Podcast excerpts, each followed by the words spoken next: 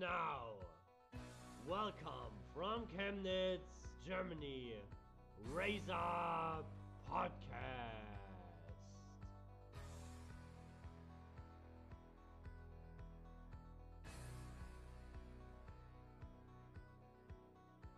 Ja, hallo und herzlich willkommen zur vierten Folge in der zweiten Saison Race Up Podcast. Ich freue mich riesig. Hier ist euer Host, hier ist Donik, Coach Dom.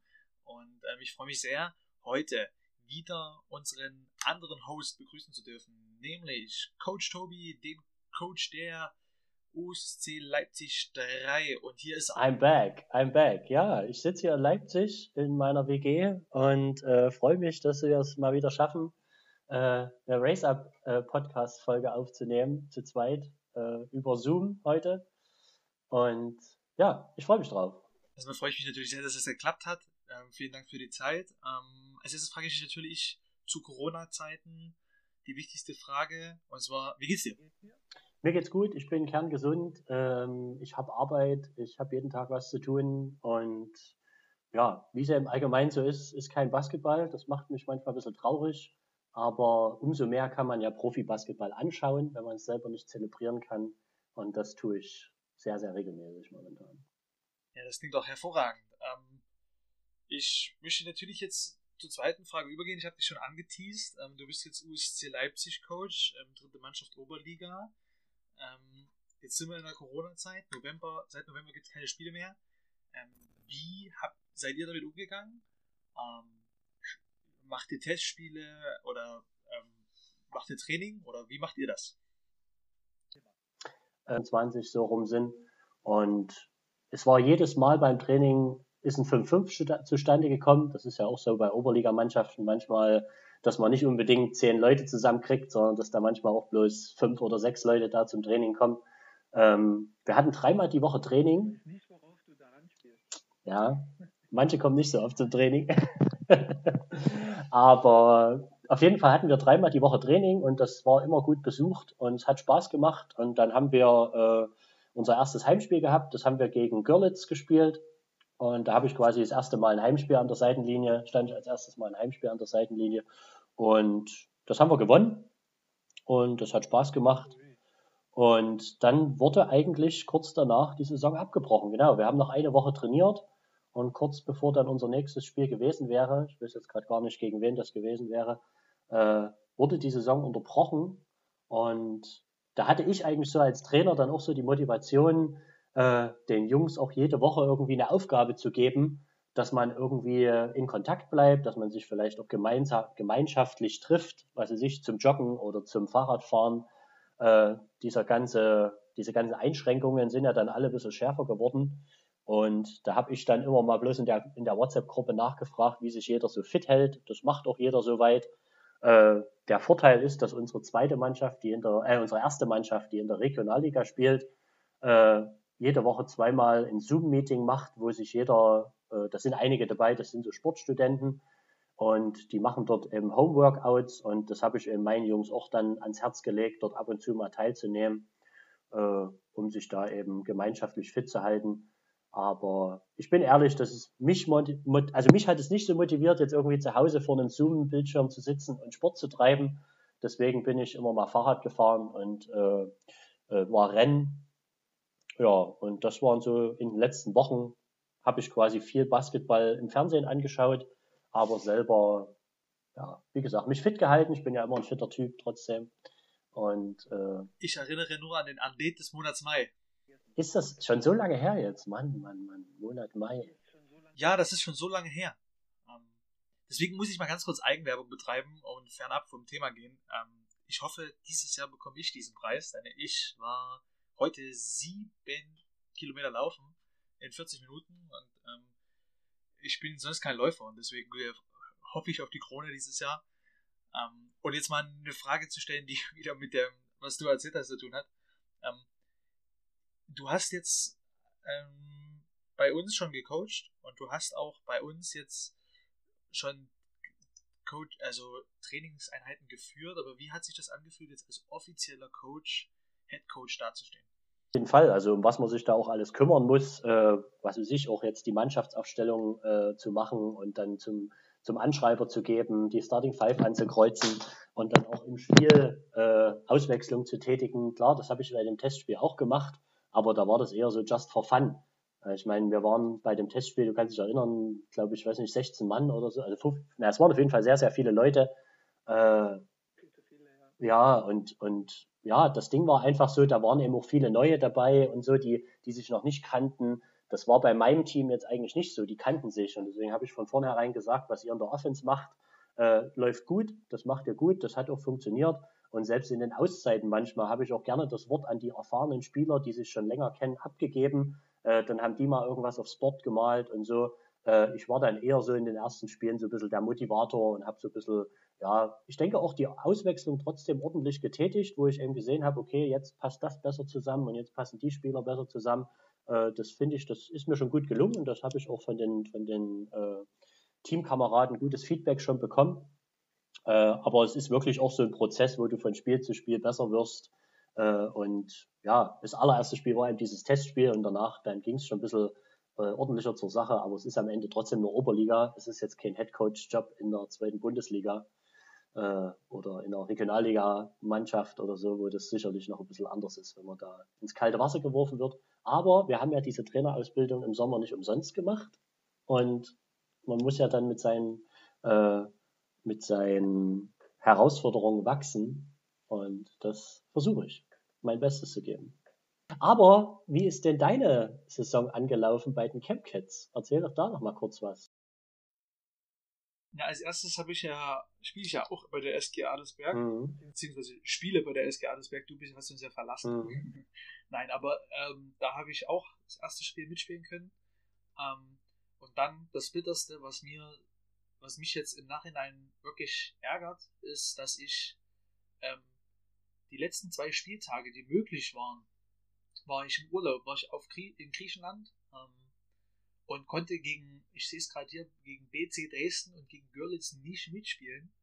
Ähm, und das waren die letzten zwei Spiele, die ich, äh, die ich leider verpasst habe, so dass ich in, gegen Leipzig wirklich auch unterirdisch gespielt habe ähm, und eigentlich mit absolutem Willen und Mut weitermachen wollte und mich auch fit gehalten habe. Ähm, dann kam halt Corona. Ähm, ich war mit, auch mit den Mädels super im Stoff. Also ich muss ehrlich sagen, wir hatten da ein Spiel bis jetzt leider nur. Das hatten wir in Jena. Das haben wir super deutlich gewonnen. Und das ist wirklich, also die, wir haben vor allen Dingen ähm, den Fokus auf Defense gelegt, weil ich gesagt habe, dass wir halt mit, mit, nur mit Defense wirklich weiterkommen können. Ähm, gibt ja so ein bekanntes Sprichwort dort, äh, was ich jetzt nicht unbedingt anhauen will. Weil anscheinend, seit du, seitdem du Trainer bist, bist du jetzt der Phrasenhauer. Hast du vorhin nämlich schon ein, zwei gehauen. Echt? Ah. Nee, aber wir haben, ja, das merkt man. Ähm, nein, aber wir haben da sehr, sehr gut gespielt in Jena, haben dort, glaube ich, mit 50 oder so gewonnen. Ähm, und haben dort wirklich dominiert. Dinge gemacht, die wir im Training auch gar nicht gemacht haben, mhm. was mich echt überrascht hat. Mhm. Was mich natürlich umso mehr äh, geärgert hat, dass wir dann rausgegangen sind. Und bei uns war es so, wir hatten in der letzten Woche von den Herbstferien, hatten wir noch ein Camp, hatten wir in Chemnitz ein Camp, haben immer in der Jugendherberge geschlafen und das war ein ganz komisches Gefühl, weil wir hatten Mittwoch die Meldung, dass es ab dem kommenden Montag nicht mehr weitergeht. Das heißt, wir haben gewusst, wir haben jetzt noch zwei Tage Training, Donnerstag und Freitag und danach gibt es erstmal nichts. Und es war indirekt schon klar, dass es dieses Jahr keine Spiele mehr geben wird, weil da sie ja schon für November Schluss gemacht haben, was den Spielbetrieb bzw. den kompletten Trainingsbetrieb ange ähm, angeht oder angegangen ist. So. Ähm, und dann anging, ja, anging, Dankeschön. Ähm, und dann haben sie ja auch gesagt, dass im, äh, im Dezember keine Spiele stattfinden sollen, aber dann halt Training. So, und das war halt ein komisches Gefühl. Damit haben wir dann alle nicht so richtig gewusst, wie wir damit umgehen sollen haben das aber dann gut gemacht, haben nochmal zwei super Camp-Tage gehabt, wo wirklich auch von meiner Mannschaft, muss ich überlegen, zwölf Mädels immer an jedem Tag da waren, wo wir wirklich gut trainieren konnten. Wir hatten dort zwei Hallen zur Verfügung, wir hatten gutes Mittagessen, alles Mögliche. Und dann war uns klar, dass wir ähm, ja, in Corona ähm, stehen äh, oder stecken. So. Und ähm, dann habe ich nach mehreren ähm, Lösungen gemeinsam mit dem Max gesucht, den ihr ja, vor allen Dingen die Hörer, den ihr ja auch schon kennt, ähm, haben ja auch schon zwei Folgen oder eine Folge mit ihm aufgenommen. Ähm, Und da haben wir halt nach vielen Lösungen gesucht. Ähm, unter anderem war dort Padlet ähm, und Zoom-Training und weiteres. Wir haben halt jetzt relativ spät leider das Zoom-Training adaptiert. Machen jetzt dreimal die Woche Zoom-Training. Ähm, einmal die U10 und U12 zusammen ähm, und einmal die U14 und U16 zusammen. Und das ist echt gut. Wir machen immer eine Stunde. Da geht es ein bisschen am Anfang Stretching, Gleichgewicht, dann machen wir ein bisschen Ballhandling, dann machen wir Kraft. Und dann machen wir noch ein bisschen Mobilisation und dann war es für die Mädels.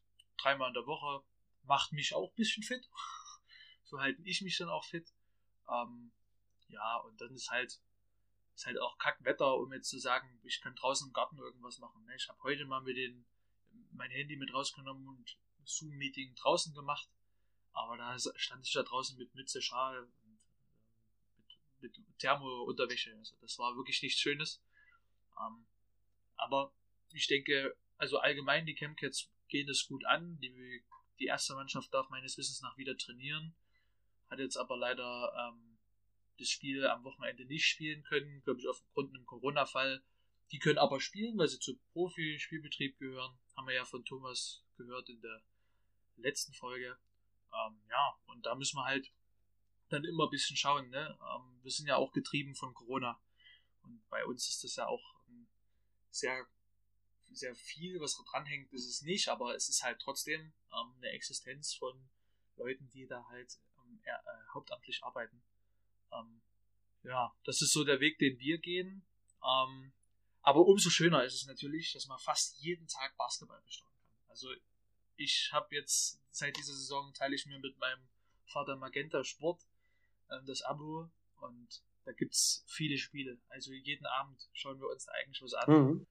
Ähm, um, einfach, um einfach drin zu bleiben im Geschäft. Ähm, wir haben auch eine ganze Zeit lang immer ein bisschen draußen Basketball gespielt. Ähm, ja, und so ein bisschen versucht uns fit zu halten, aber irgendwann fehlt natürlich die Motivation.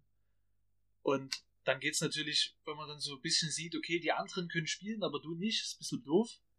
Aber da wird man natürlich unheimlich, also ich bin jetzt, ich lebe langsam ein Expertenleben. Ich fühle mich wie so ein TV-Experte, weil ganz viele Leute mich nach Spielen anrufen, die auch keine Ahnung haben. Finde ich extrem cool und mich fragen nach der Meinung nach dem Spiel. Oder ich halt jetzt, ich habe es dir vorhin schon im Vorgespräch erzählt, in unheimlich vielen, ähm, was heißt unheimlich viel, im Forum und im Social Media mich jetzt sehr für den Basketball in Chemnitz einsetzt, damit das alles nicht in den Dreck gezogen wird, nur weil vier Spiele verloren wurden. Da kommen wir später darauf zurück. Ähm, ja. Wollen wir da jetzt gleich noch bei der, bei, Punkt, bei, der Euroleague, äh, weil du das gerade so angeschnitten hattest, ähm, das ist ja wirklich, sage ich mal, so die, die höchste europäische Spielklasse und die haben wir ganz normal angefangen. Ähm, ich weiß jetzt gar nicht, ob da, glaube ich, ich glaube, am Anfang wurde mal ein Alba Berlin-Spiel abgesagt äh, wegen dem Corona-Fall, aber sonst läuft das relativ flüssig. Äh, jede Woche Mittwoch, Donnerstag, Freitag sind da Spiele, manchmal sogar Dienstag, glaube ich, letzte Woche, weil Doppelspieltage sind oder Spiele nachgeholt wurden. Ähm, und da muss ich ja persönlich sagen, ich versuche wirklich so viel wie möglich zu schauen. Äh, nicht nur die deutschen Teams wie Bayern München oder Alba Berlin, äh, sondern auch ZSK Moskau oder ähm, Fenerbahce Istanbul, wo ja Danilo Bartels spielt und bei ZSK Moskau äh, Joe Vogtmann. Und muss immer wieder sagen, das habe ich die letzten Jahre schon immer wieder äh, betont und auch, auch so, NBA-Basketball ist cool, NBA-Basketball ist Entertainment, aber Euroleague-Basketball ist qualitativ, wenn man sich, wie gesagt, als Spieler oder als Trainer mit Basketball ein bisschen intensiver befasst, so attraktiv und da ist jedes Spiel wichtig und da sind Spielszenen dabei und, und wie, wie die quasi in der Defense spielen, wie die in der Offense spielen. Da ist so viel Intensität da. Das ist einfach Wahnsinn. Und das ist wirklich gerade jetzt in so einer Zeit, wo man selber nicht spielen kann, selber nicht coachen kann, äh, so cool zu verfolgen, wie, ja, wie dort jedes Spiel wichtig ist und wie dort jedes Spiel auch Spaß macht, am Fernsehen zu verfolgen. Und ja. Definitiv. Also ich bin, ähm, ich habe halt wirklich nur die, die deutschen Teams. Ähm, weil da einfach der, der Drang dazu größer ist. Du bist ja auch unser ausgebildeter Europa League, Euroleague-Experte. Ich bin der ausgebildete BBL-Experte. Da haben wir uns doch gut getroffen. Ähm, aber das ist halt wirklich, das was du sagst, ist halt wirklich genau das, wie ich es auch sehe. Ähm, NBA ist halt die Faszination und sehr athletisch und gibt halt viel Inspirierendes, aber wenn man als Coach oder als Experte das Spiel verfolgt, ähm, dann merkt man halt, Euroleague ist da viel geiler, viel taktischer, viel intensiver, viel mehr Eindrücke, die man dort sammeln kann. Das macht, also beim Zuschauen, ich hab, schaue eigentlich wirklich selten Euroleague-Spiele. Dieses Jahr habe ich es mal gemacht oder dieses Mal. Und das macht wirklich Spaß. Also das, und da ist auch, da bin ich absolut nicht, ähm, da bin ich sehr neutral. Also jetzt, ich habe mir am Dienstag das Spiel Mailand gegen Alba angeschaut. Ähm, und da, da war ich nicht, habe ich mich nicht daran gestört, dass Alba mit 20 verloren hat, weil das war einfach ein, ein Spiel, wo ich gesagt habe, wow, Taktik, ähm, Kampf, Wille, so viel in einem gepaart Defense, eine Mannschaft bei 55 Punkten zu halten hat, was mit Defense zu tun. Und das erlebt man ja so in der NBA nicht.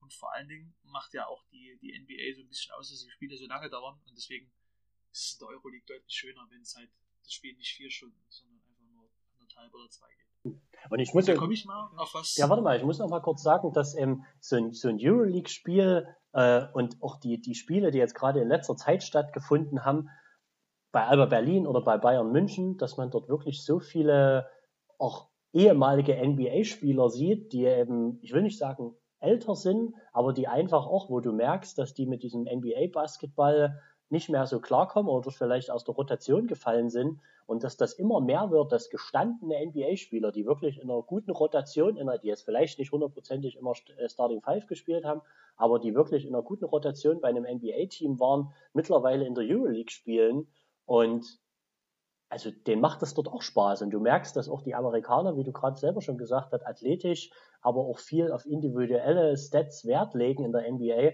dass die sich einfach auch an diesen europäischen Basketball anpassen und dass die eben mehr teamdienlicher spielen und dass die eben mehr, ja, auch wenn sie nur im Schnitt 10 Punkte machen, wo sie vielleicht in der NBA 20 oder 25 gemacht haben, das ist okay, weil denn ihr Team eben dadurch gewinnt.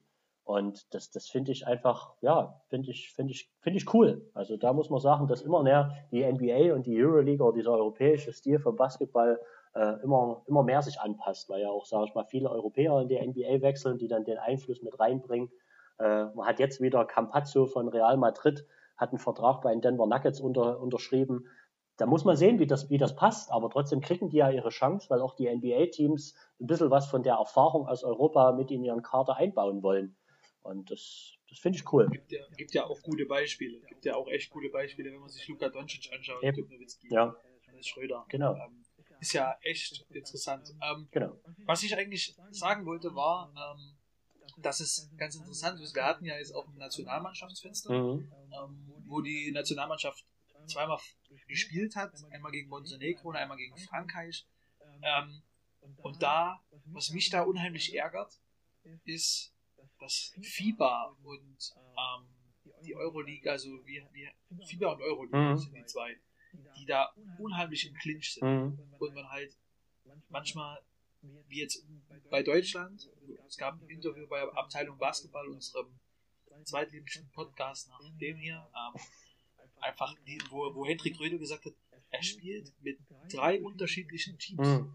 Wenn es sein muss, spielt er nächstes Jahr bei der EM ähm, mit, mit den Euroleague-Spielern, aber dafür nicht mit den NBA-Spielern.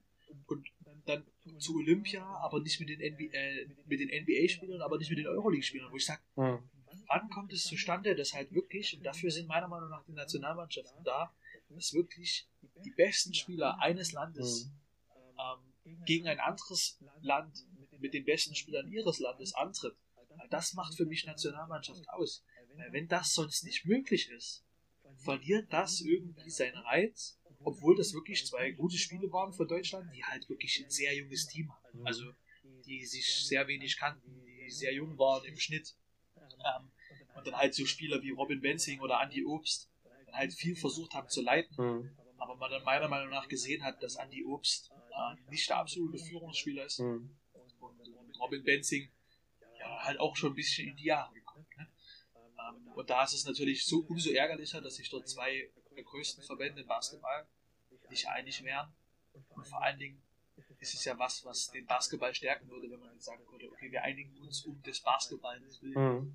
Das finde ich schade. Da gebe ich dir recht. Und eigentlich sind ja auch diese, diese äh, Fenster, die da jetzt mittlerweile, ich meine, früher war das so, dass diese Nationalmannschaften sich immer im Sommer getroffen haben. Äh, das war für viele Mannschaften auch schwierig, weil die eben wirklich eine lange NBA-Saison hatten oder eine, eine lange Euroleague-Saison äh, und hatten dann kaum Urlaub. Aber jetzt ist es ja so, dass die diese Fenster haben und da sollte man eigentlich wirklich einen gemein, auf einen gemeinsamen Nenner kommen, dass man einfach sagt, gut, die NBA macht immer ihr eigenes Ding so ein bisschen, das, das ja, kann ich mittlerweile noch verstehen, aber dass wenigstens die Euro, europäischen Vereine oder diese Euroleague oder Eurocup, dass die diese Spieler freistellen und sagen, okay, dann machen wir eben an diesen Fenstern eine Spielpause dann können die Mannschaften zu ihren Nationalmannschaften reisen, weil dann entsteht ja auch eine gewisse Team, äh, Teamchemie. Weil am Ende ist es ja wirklich, wie du gerade schon gesagt hast, äh, sind dort bei diesen ganzen Qualifikationsfenstern, ist das eine komplett andere Mannschaft, äh, als das dann bei einer EM oder einer WM oder bei Olympia ist. Und das ist ja wirklich nicht das Ziel, weil das ist ja dann wirklich, da, da spielen komplett andere Mannschaften gegeneinander und auch die Teams können sich nicht finden. Weil ich meine, diese Fenster sind ja auch dafür da, um gemeinsam zu trainieren und gemeinsam äh, Systeme zu lernen. Äh, und dann ist am Ende zu so einem großen Turnier das wieder ein komplett, anderes Team. Ja. ja. das ist sehr schade. Mhm. Und was ich mich schon seit, also das ist ja auch kein Problem, was jetzt durch Corona herrscht, weil der Plan so extrem eng ist, sondern das herrscht ja schon seit Jahren. Da liegen die Verbände ja schon seit Jahren im Clinch. Mhm. Ähm, was ich mich schon vor mehreren Jahren gefragt habe, ist, was meiner Meinung nach ein gutes Modell ist, ist das beim Fußball. Man hat am Wochenende immer die Zeit für die Liga, wo Freitag bis Montag alle Spiele gespielt werden können, die in der Liga anfallen. Man hat Dienstag, Mittwoch die Zeit für die Champions League, die man hier als Euroleague ansehen könnte. Und man hat Donnerstag den Tag, wo man diese Europa League spielen könnte oder European Champions oder wie, wie die auch immer heißt. Ähm, da könnte man dann wieder am nächsten Wochenende von Freitag bis Montag die normalen Spiele zu spielen. Mhm. Und das ist halt was, was also für mich als, als, als Fan, der jetzt gerade vor allen Dingen aus der Pro A in die BBL kommt, was mich sehr, ja, wie kann man das schön aus, äh, schön formulieren, sehr unstimmig ähm, dastehen lässt, ist, dass man halt nie weiß, okay, wann spielt mein Team? In der Pro A war es immer so, du hattest, wenn du Samstag gespielt hast, hattest du immer 19 Uhr Anpfiff. Mhm. Hast du immer gewusst, mein Team spielt samstags. Mhm. Wenn du freitags gespielt hast, war es meistens 20 Uhr. Und wenn es sonntags war, hast du meistens 17, 18 Uhr gespielt. So. Du hast aber immer gewusst, du spielst am Wochenende. Außer in den Playoffs. Also, dieses, dieses Gefühl von, ah, ich weiß gar nicht, wann das nächste Spiel ist. Und das ist ja jetzt vor allen Dingen in Corona, wo ich sage, also die Niners diesen, diesen Dezember, die spielen Freitag gegen Oldenburg, Sonntag gegen Frankfurt, Mittwoch gegen Kreisheim und Samstag schon wieder gegen, gegen Gießen oder ja, gegen Gießen, glaube ich. Ähm, bin ich mir jetzt noch nicht ganz sicher. Mhm. Ähm, wo ich sage, was ist das für ein Plan? Also, das ist Corona geschuldet, mhm. keine Frage, aber das ist, das sind so viele unterschiedliche Tage. Wie soll da ein Basketball-Laie dort durchziehen. Genau. Und ähm, man muss ja auch so ein bisschen gucken, macht, wie macht man die Liga so, dass, dass Leute von draußen kommen können und die Liga schauen und verstehen, ähm, was passiert. Und wenn sie schon das, das, das komplizierte Regelwerk nicht verstehen, dann sollten sie wenigstens den Spielplan irgendwie verstehen. Und das ist halt ähm, schade. Ich werde es jetzt nicht machen, wie Michael Körner im letzten Podcast von Abteilung Basketball und ähm, der FIBA irgendeinen ähm, Posten von mir andrehen, sondern ich werde einfach sagen, dass ich mir das wünsche, dass das äh, besser wird. Ja. Ähm, ja, und dann gucken wir mal in die Euroleague, gehen wir mal die Woche durch. Kurze, kurze Berichtigung, ähm, ich, kurze Berichtigung, Dominik. Ähm, das heißt Euroleague. Das sage ich immer? Euroleague. Und das heißt Euroleague. Ich bin Deutsch. Da, ja, aber das, da bin ich, da bin ich sehr, weil das eben wirklich eine internationale Competition ist. Ähm, da, da, spielen ja so viele verschiedene Vereine und das ist eine Euroleague. Die Turkish Airlines Euroleague. Wir sind aber ja dafür da, dass wir uns gegenseitig unterstützen und helfen. Natürlich, natürlich. Also, dann gehen wir in die Turkish Airlines Euroleague ähm, und gehen mal die Woche, und ich habe es vorhin schon angeschnitten, ähm, am Dienstag hat Alba eine 20-Punkte-Klatsche gegen Mailand futtern müssen. Mhm. Ähm, was zu dem Zeit ein bisschen überraschend war, weil Alba in der Euroleague ähm, eine gute Saison bis jetzt gespielt hat. Auf jeden Fall. Und das würde ich jetzt einfach mal so ganz knapp und kurz stehen lassen, wenn das okay ist. Mhm. Denn, denn am Donnerstag hat Alba schon wieder gespielt. Ähm, auch das unfassbar. Mhm. Man sieht, man hat nur äh, wenige Stunden zwischendrin Zeit. Spielt ähm, gegen Valencia und gewinnt mit 8. Ähm, ich kenne mich überhaupt nicht aus. Hab das Spiel nicht gesehen. Was ist für Valencia für ein Team? Also ich habe Weißt du ich habe es gesehen, ich habe es mir angeguckt, ich habe das Spiel gegen Mailand angeguckt und habe auch das Spiel gegen äh, Valencia angeguckt. Und Valencia ist definitiv eine Mannschaft, die oben steht. Äh, ich habe jetzt gerade die Tabelle mir mal aufgemacht. Die haben momentan sieben Siege und vier Niederlagen. Und Alba Berlin war zu dem Zeitpunkt ein Team, äh, was schon wieder von Verletzungen gebeutelt war und wirklich äh, ja, Verletzungssorgen hatte, war nicht auf allen Positionen gut besetzt, aber trotzdem spielen die eben als Team. Ne? Und wenn du als Team spielst und du hast auch bei Valencia gemerkt, dass die haben auch Stars, die haben äh, Derek Williams, was bestimmt einigen noch was sagt, der vor ein paar Jahren noch in äh, München gespielt hat. Ähm, die haben hochqualifizierte Spieler, aber trotzdem haben die die geknackt und haben die die wirklich auch im Kopf geknackt, dass du gemerkt hast, war ja sogar noch in Valencia, dass du dort nicht noch irgendeinen Heimvorteil hattest, wegen der, wegen, weil Fans da waren oder sowas, sondern weil Alba Berlin einfach gut gespielt hat und einfach ihren Stiefel runtergespielt hat, äh, gut getroffen hat natürlich auch. Also ich habe jetzt nicht hundertprozentig die genauen Statistiken da, aber ich kann mich noch erinnern, dass die wirklich sensationelle äh, Quoten hatten und auch wirklich Dreier getroffen haben, die, äh, ja, die die sicherlich nicht jeden Tag treffen. Äh, ich glaube sogar Nils Giffey hatte sein Career High äh, gem- nee, nee, das war gegen Mailand oder das war gegen ein anderes Team. Aber auf jeden Fall hatten die alle äh, sehr solide Quoten. Auch wieder einen, einen Luke Sigma, der dort Allround-Stats auflegt und gute Pässe gespielt hat. Äh, und da muss ich sagen, das ist eben auch in dieser Euroleague, da, da kann jeder jeden schlagen momentan. Und man hat es ja auch jetzt, wenn wir da kurz nochmal rüberspringen, äh, bei den Bayern gesehen, dass die oben mitspielen auf einmal. Dass die viele Jahre äh, auch so immer mal hinten dran waren, äh, nur mit Ach und Krach mal ein paar Siege geholt haben und momentan aber einfach hinten spielen. Und auch nach einem, nach einem Spieltag, wie es jetzt bei Alba Berlin auch war, äh, kurz vorher verloren haben und jetzt dann auf einmal gegen Kimki äh, knapp gewinnen. Und ein, ein spannendes Spiel war das. Weiß nicht, ob du das gesehen hast am Freitag. Äh, ah, Freitag nee, gegen am, Kimki Moskau habe ich leider. ja, vor Freitag, genau. Freitag war das. Ja. Das habe ich leider auch nicht verfolgen können. Mhm. Ähm, aber davor ist noch was ganz Interessantes. Mhm. Denn die Bayern haben ein Wechselkarussell losgetreten, was ich so innerhalb der Saison lange nicht gesehen habe. Mhm. Und zwar sind zwei Spieler dazugekommen, zu denen du mir bitten hoffentlich was sagen wirst. Mhm. James Geist und DJ Seeley. Mhm. James Geist, äh, Gist. ich habe überall gelesen, dass das Gist, dass das ein unfassbarer Typ sein soll. Mhm. 34 Jahre alt. Mhm. Ähm, hat auch schon, ich habe mir mal sein Profil angeguckt, der hat auch schon in einigen ähm, Mannschaften gespielt in der Euroleague. Mhm. Ähm, und wie gesagt, ich habe den nur als großen Top-Transfer gehört. Und wa- wa- was hältst du von den zwei? Also James Gist und DJ Seeley. Äh, also diesen DJ Seeley, den kenne ich leider auch nicht. Das war ja wie so ein Tausch. Da ist ja TJ Bray äh, nach Saragossa. Was Saragossa war es, ne? Der Ja. DJ Seeley kommt von Saragossa und TJ Bray geht aber nur für Laien. Genau. Also die sind Ja. beide quasi nur gegenseitig ausgeliehen. Äh, und bei den anderen zwei großen, auf den großen Positionen, war eben wirklich so eine Position beim, beim FC Bayern Basketball, dass die eben da Verstärkung brauchten und dass sie gemerkt haben, dass sie mit den drei großen, die sie jetzt haben, nicht so gut fahren. Also dieser Reynolds ist sehr gut.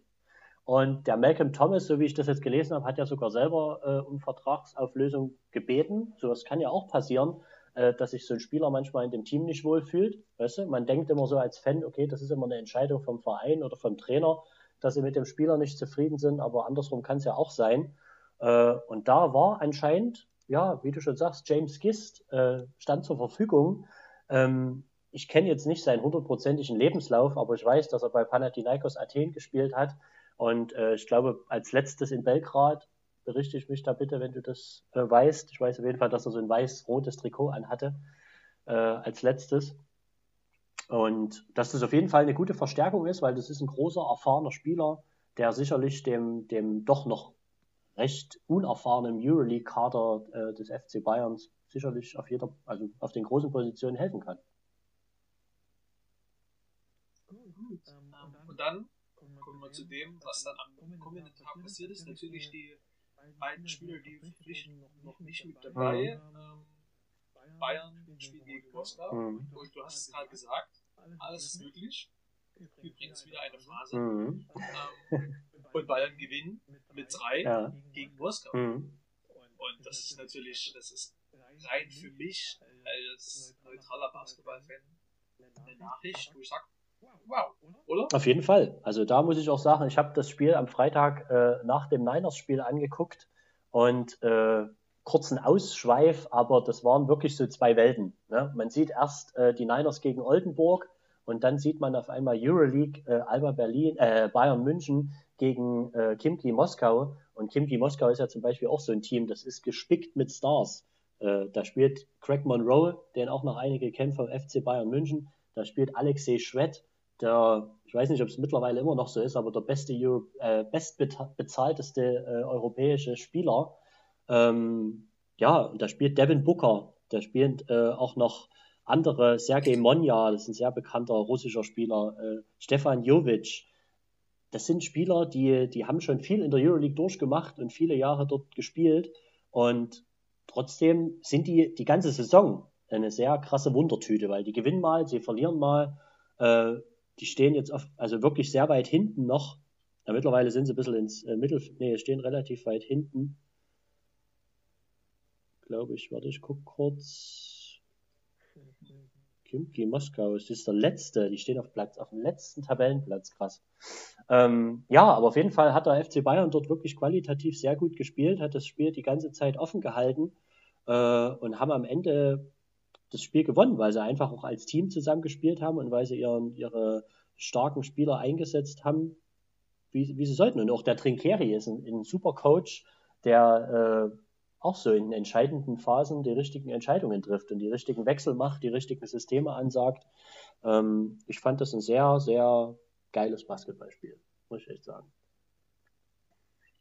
Inwiefern meinst du auch so? Auch so wie du? Oder weil du gerade auch so gesagt hast?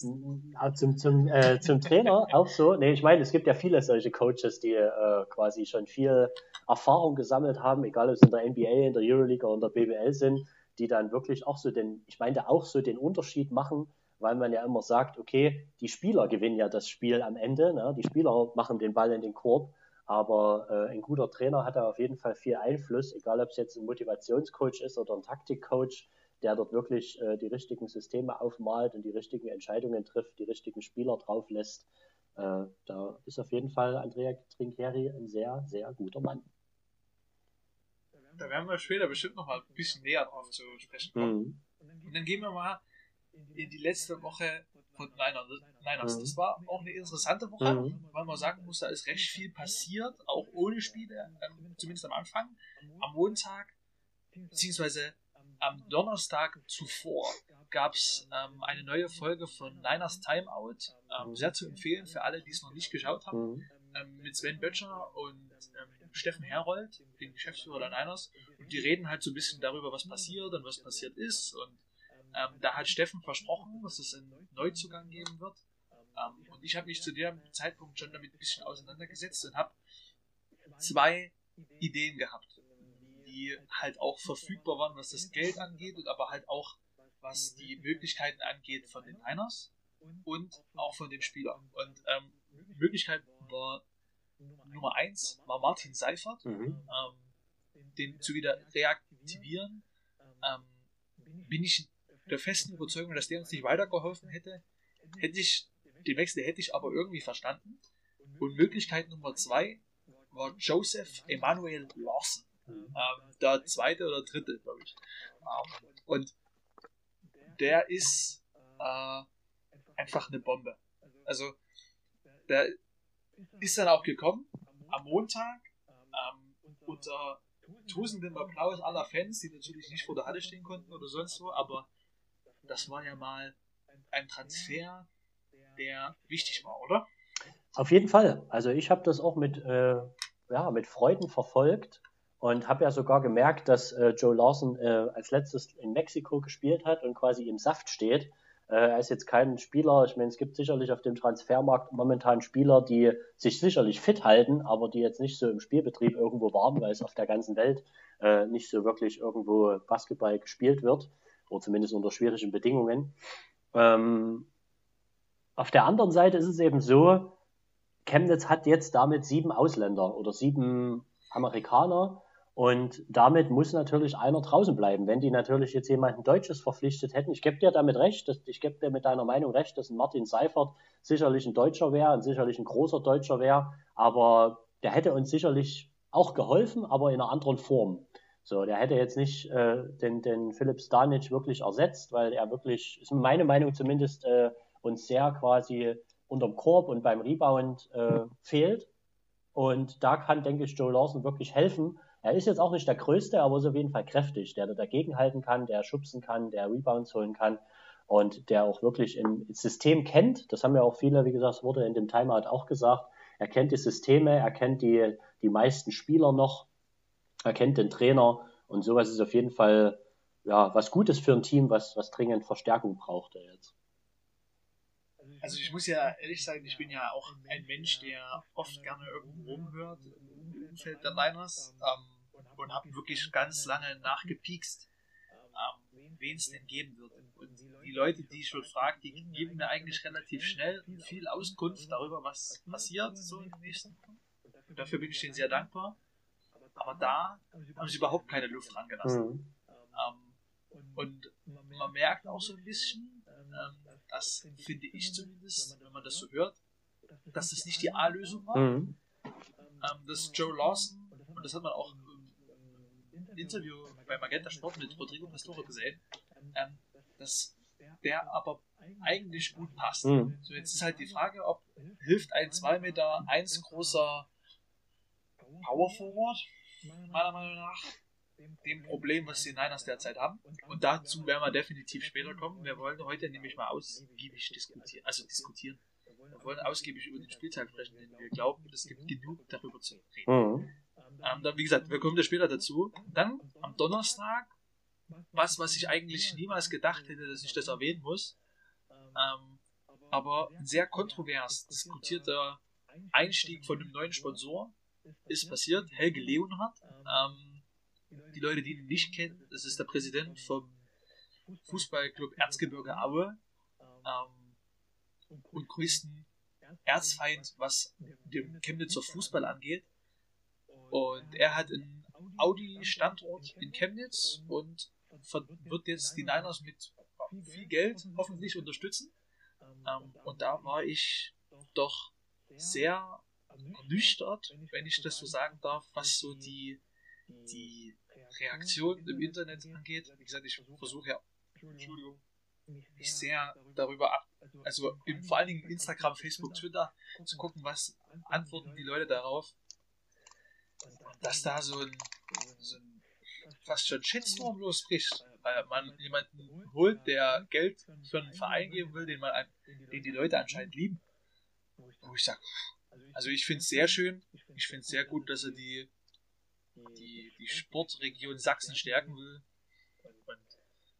Ja, was, kennst du den eigentlich? Weil du bist ja jetzt nicht der groß, größte Fußball- Fußballfachmann. Ich, ich wollte gerade sagen, also die aufmerksamen Hörer und auch du weißt, dass ich äh, absolut jetzt nicht der größte Fußballfan bin ähm, und mich auch mit Rivalitäten kenne ich vom Hörensagen zwischen CFC und äh, Erzgebirge Aue.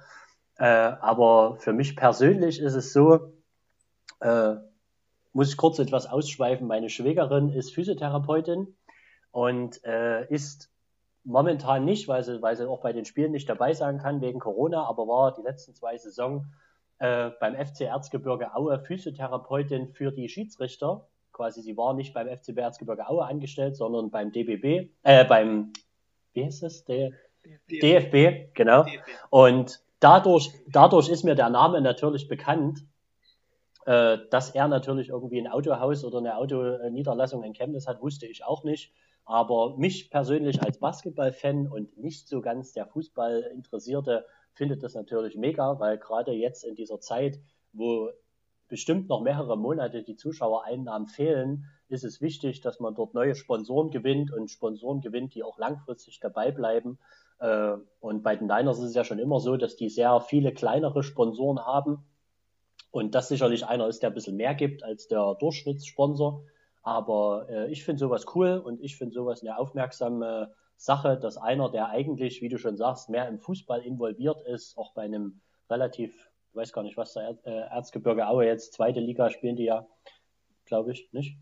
Äh, die sind, doch, die sind da auch sehr gut dabei. Eben, und der dann sich sagt, okay, in der Region äh, der stärkste, quasi größte Basketballverein Sachsens zu unterstützen, äh, finde ich eine gute Sache. Finde ich top. Ja, und von dem eigentlich, ich habe gehofft, unrelevanten Thema, kommen wir jetzt zu einem wirklich relevanten Thema, denn am Freitag, du hast es vorhin so angeschnitten, mhm. ist was passiert, was ich persönlich als Lehrstunde bezeichnen würde. Mhm. Und zwar zwei Lehrstunden für jeden auf dem Parkett, neben dem Parkett, vor allen Dingen auf der Couch, denke ich, für viele Leute, die gedacht haben, dass die Niners in die erste Liga gehen und einfach mal sagen, here we are. Mhm. ähm, und genau so war es nicht. Also man muss wirklich sagen, das war ein Spiel, wo zumindest ich das erste Mal gemerkt habe, wow, das ist erste Liga. Mhm. Sowieso gleich am Anfang zu merken, da die, die Oldenburger haben die Möglichkeit, einen Rasid Mahal Basic einfach draußen zu lassen und mit einem Nathan Groove und Martin Bräunig zu starten, die uns dann trotzdem unter Brett erstmal die ersten fünf Minuten zerstört haben. Mhm. Und dann zu merken, du spielst gegen jemanden wie Ricky Pording, wahrscheinlich die größte BBL-Legende, die es gibt, seit 2007 bei Oldenburg. Da habe ich schon das erste Mal gemerkt, okay, wir sind hier in der BBL und nicht mehr im Spiel gegen Ehingen in, in irgendeiner Sporthalle, wo kein Mensch da ist, sondern okay, wir sind jetzt hier in Oldenburg und wir schauen jetzt hier auf Magenta Sport Bundesliga. Und das war wirklich, also das hat man auch gemerkt. Und am Anfang, muss man dazu sagen, haben die Niners relativ lange noch mithalten können. Ähm, das heißt relativ lange, haben im ersten Viertel mithalten können. Doch dann hat Oldenburg einfach mal aus allen Lagen getroffen. Ähm, ich weiß nicht, hast du das Spiel gesehen? Du hast, nee, du hast, du hast das Spiel gesehen, du hast es gesehen. Ich habe es auf jeden Fall gesehen, ja. Mal deine Meinung erstmal nur zur ersten Halbzeit, wenn du dann noch so ein bisschen Schnitt im Kopf hast, erste Halbzeit. Wie fandest du das? Ähm, kurz bevor ich die direkte Analyse mache, muss ich eben auch sagen, zu vielen Hörern und Fans so der Niners, man muss realistisch sein und muss sagen, wir sind letztes Jahr als Niners Chemnitz wirklich durch die zweite Liga marschiert, haben dort wirklich dominiert, sage ich mal. Aber trotz, dass die Pro A immer so gesehen wurde und gesehen wird und auch weiterhin so sein wird, dass sie sich an die erste Liga angleicht, äh, muss man sagen, wenn man als Aufsteiger gegen Oldenburg spielt, die seit, wie du gerade schon sagst, bestimmt nicht nur die letzten ein, zwei Jahre, sondern bestimmt die letzten fünf bis zehn Jahre immer unter den Top 5 in der Bundesliga spielt. Und dass man dort als Aufsteiger, ja, einfach nichts zu holen hat. Also das, das geht einfach nicht. Weißt du, das ist so eine Sache, da muss man realistisch sein und muss sagen, man kann die sicherlich ärgern. Und das finde ich, haben die Chemnitzer auch gemacht am Anfang. Die haben die geärgert. Aber auf der anderen Seite muss man eben sagen, auch trotz, dass Oldenburg einen Sahnetag hatte und Chemnitz eben wirklich einen richtig schlechten Tag, äh, hätte man das Spiel sicherlich auch so. Weißt du, das hätte nur, das, die hätten, man hätte das nie gewonnen, sondern man hätte es auch so mit 10 oder 20 verloren. Ne? Und wenn man dann sagt, okay. Meine Frage. Ja, bitte. Eine Frage da an dich. Ähm, äh, weil wir sind ja jetzt mal unparteiisch. Ist es dann, ich, ich sehe das absolut genauso wie du, man, man kann nicht nach Oldenburg fahren und sagen, wir holen das. Mhm. Ähm, ist es dann ein Fehler, in zum Beispiel dem Niners Timeout, zu sagen, dass man sich vorstellen kann, an diesem Wochenende zwei Siege zu holen. Und, das ist für mich eine Sache, die viel prekärer ist, und zwar als, Team, was Luis Figge, Malte Ziegenhagen ganz oft gesagt haben, zu sagen, wir als Team haben das Ziel Playoffs. Ist es ein Fehler, das so offiziell zu sagen? Nee, also ich finde das nicht ein Fehler. Ich finde das einfach nur, selbst wenn du gegen die Top-Teams der BBL verlierst, kannst du es ja trotzdem noch in die Playoffs schaffen.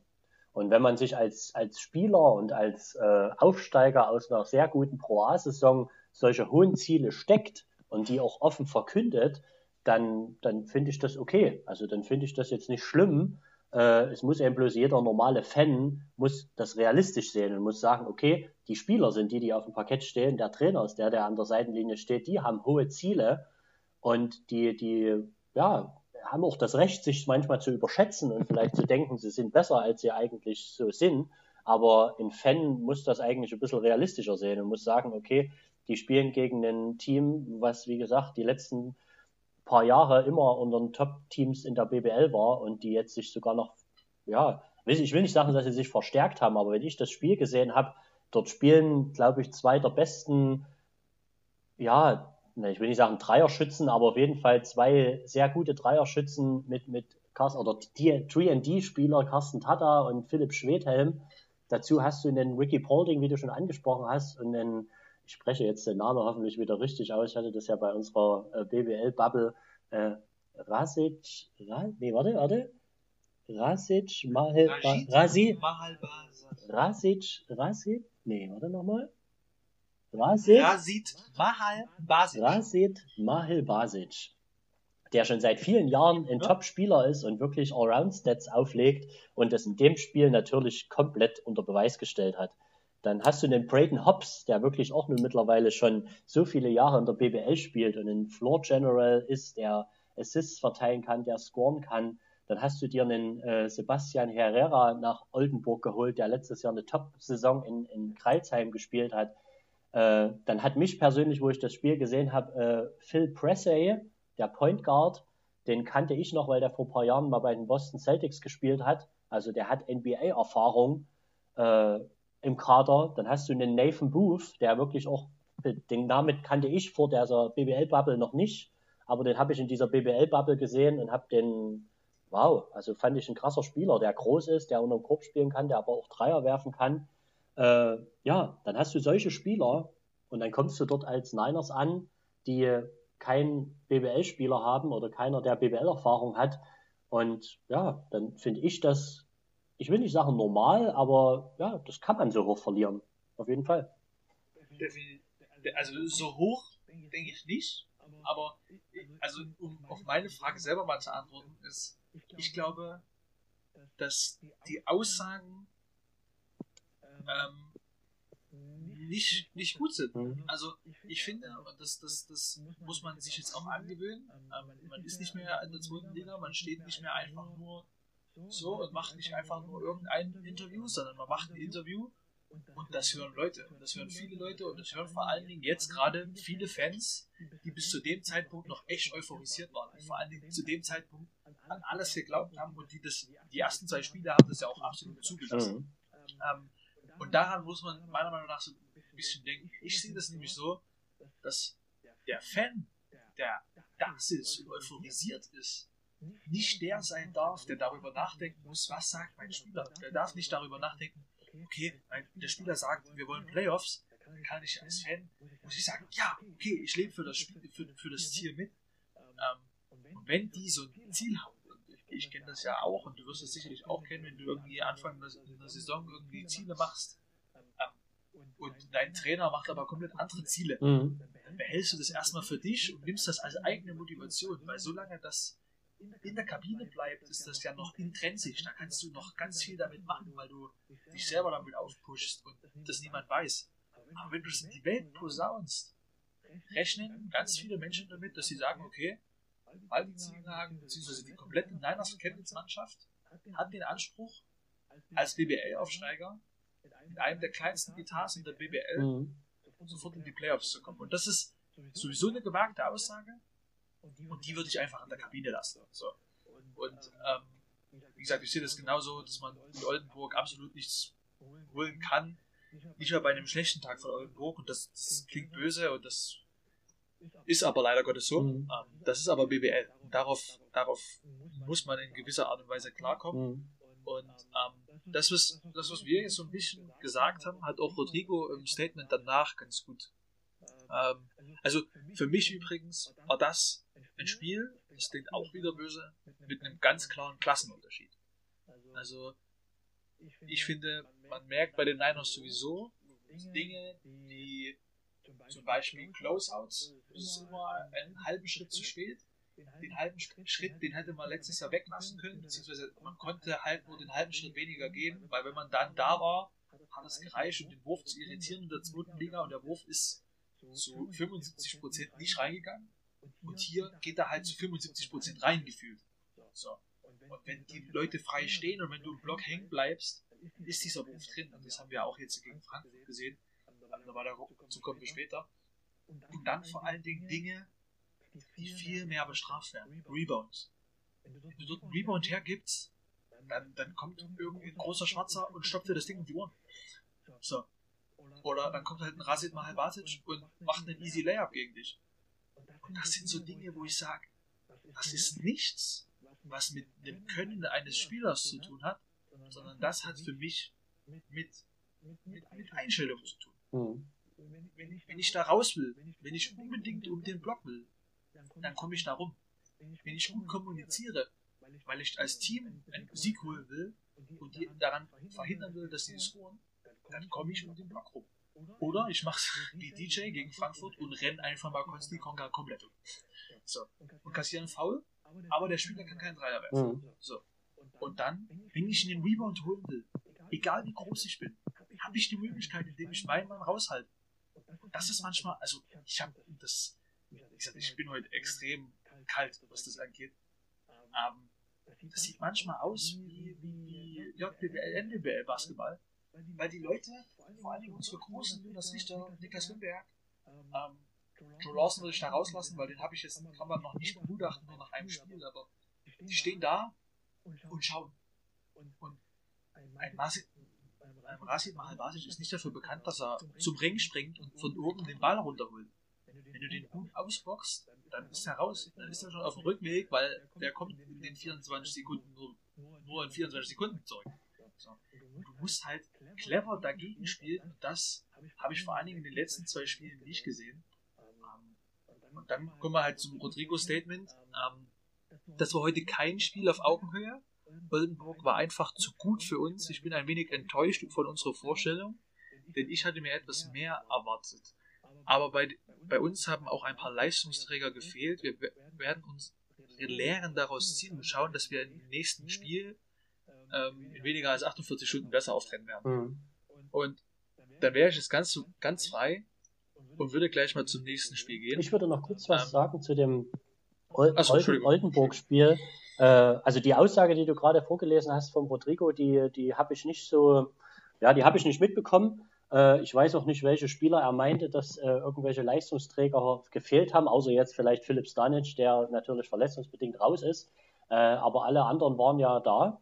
Und äh, ich habe bloß jetzt gerade mir selber mal die Statistiken aufgerufen und wie du das selber schon angesprochen hast, äh, am offensiven Brett holst du zwölf Offensivrebounds, Oldenburg nur vier. Okay, wenn Oldenburg jeden trifft, können, brauchen sie natürlich nicht so viele Offensivrebounds holen, auch logisch. Ne? Wenn du dann aber am defensiven Brett nur 29 holst, Oldenburg hatte 36, dann merkt man ja trotzdem, dass eine Rebound-Schwäche da ist.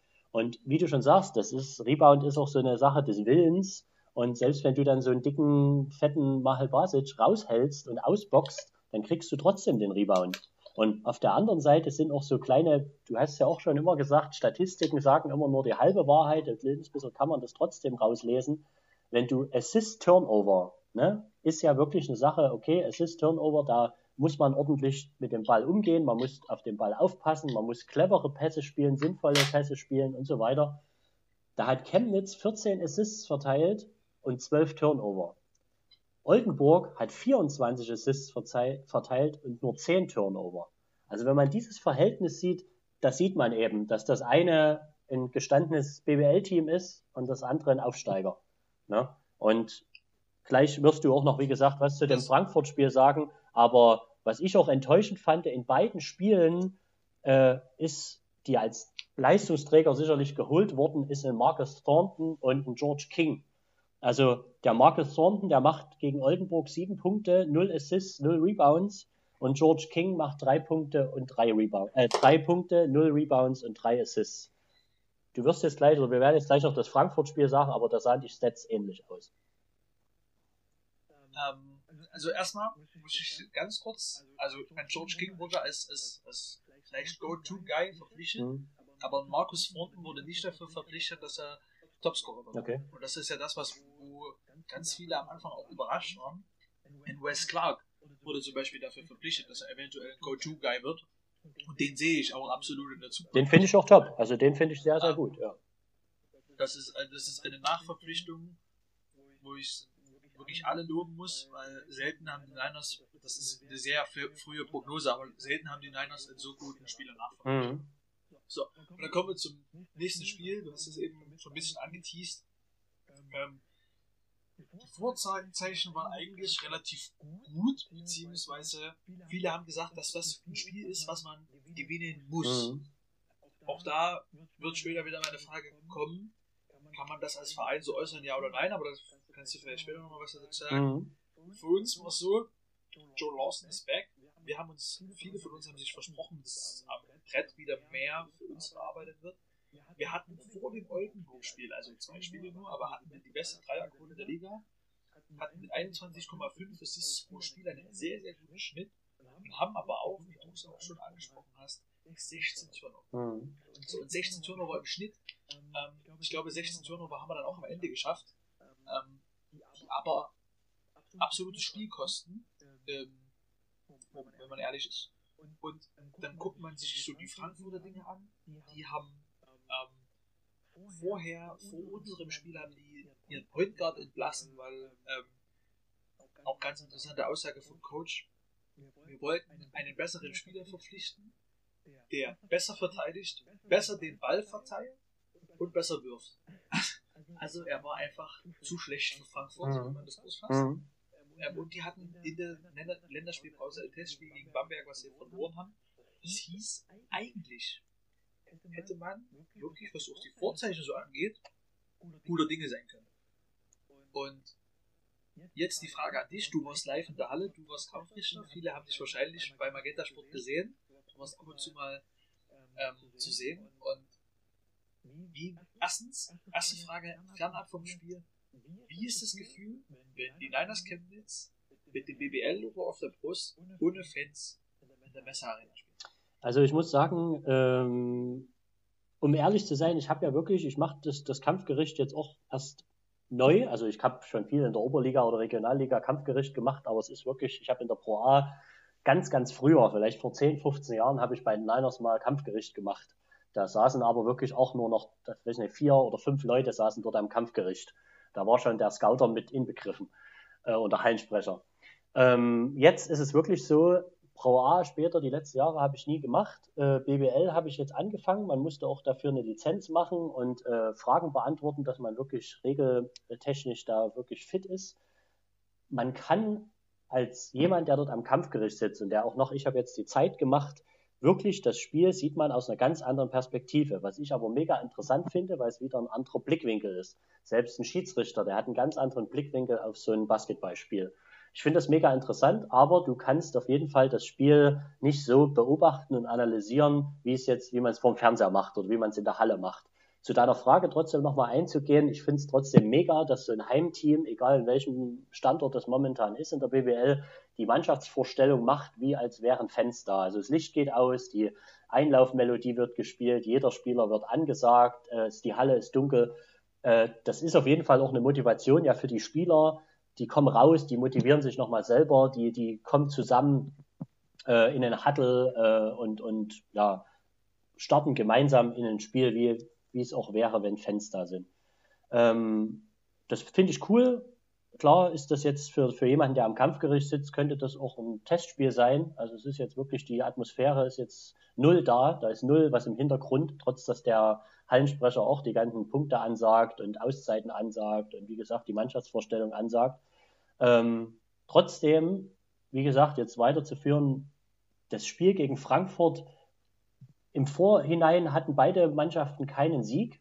Also Frankfurt hatte ihren ersten Sieg in Chemnitz geholt und rein von den Statistiken her hätte man das gewinnen können. Auf jeden Fall. Also das ist jetzt kein, ja, auf der anderen Seite muss man sagen, Frankfurt ist auch trotz dass die jetzt vielleicht keinen super Kader haben, seit vielen, vielen Jahren in dieser Bundesliga und haben sicherlich auch, ich kenne den Trainer jetzt nicht, aber mir sagt, hat zum Beispiel auch so ein Co-Trainer von denen was gesagt, äh, der viele Jahre schon in der BBL äh, ist, glaube ich.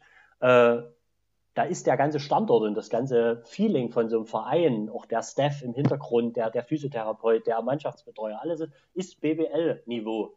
So. Und wenn du da auch, wie gesagt, rauskommst als Aufsteiger, dann, dann kann man das auch verlieren. Genauso wie man das auch gewinnen kann. Also das ist wirklich so ein 50-50-Ding. Ja? Und wenn man da wieder, ich habe mir hier die Statistiken nochmal vorgelegt, wieder am offensiven Brett und auch am defensiven Brett keine Rebounds holt, ist das ein Ding, wo man hätte aus dem Oldenburg-Spiel lernen können. Klar, waren dort nur 48 Stunden zwischendrin. Das ist sicherlich auch einfacher, wenn man äh, an einem Wochenende ein Spiel hat, eine ganze Woche trainieren kann, äh, Videoanalyse betreiben kann und dann im nächsten Spiel wirklich körperlich fitter, aber auch mental fitter in so ein Spiel geht. Weil sicherlich bei einigen Spielern, das habe ich den Spielern auch angesehen, äh, haben die Köpfe noch etwas gehangen nach dem Oldenburg-Spiel und nach dieser Klatsche.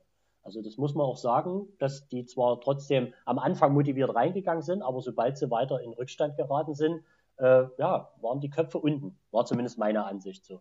Und auf der anderen Seite ist es auch so, du hattest es schon angesprochen, am Ende hatten sie, also im Schnitt hat Chemnitz momentan 16 Turnover, in dem Spiel hatten sie 19.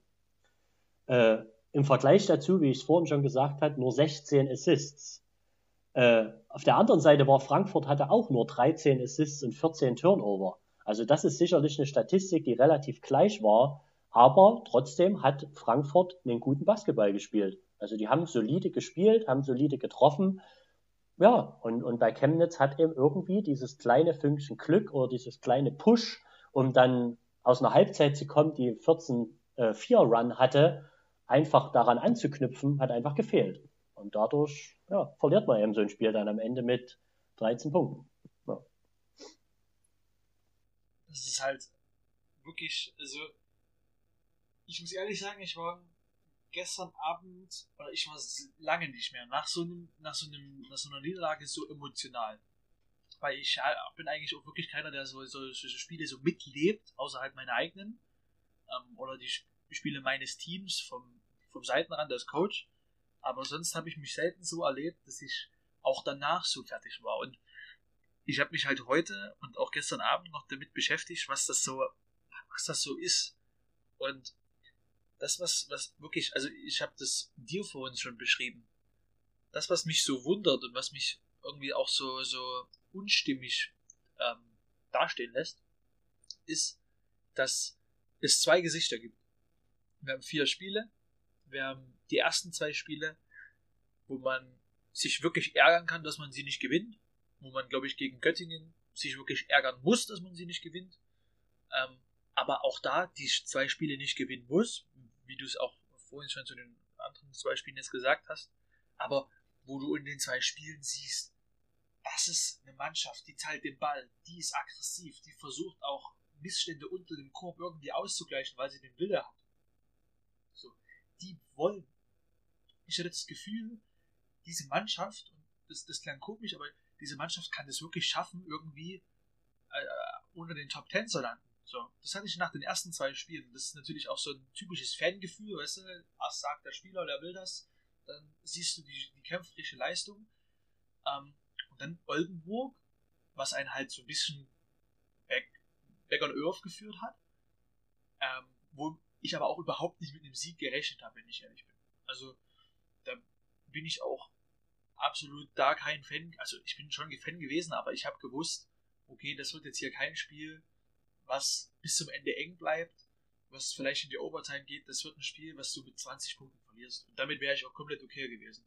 Aber die Leistung, die du da zeigst, den Wille, den du da, den, den du da zeigst, ist, war meiner Meinung nach unterirdisch. Und mit so einer Einstellung, die wir gegen Oldenburg gezeigt haben, steigst du auch nicht in die erste Liga auf.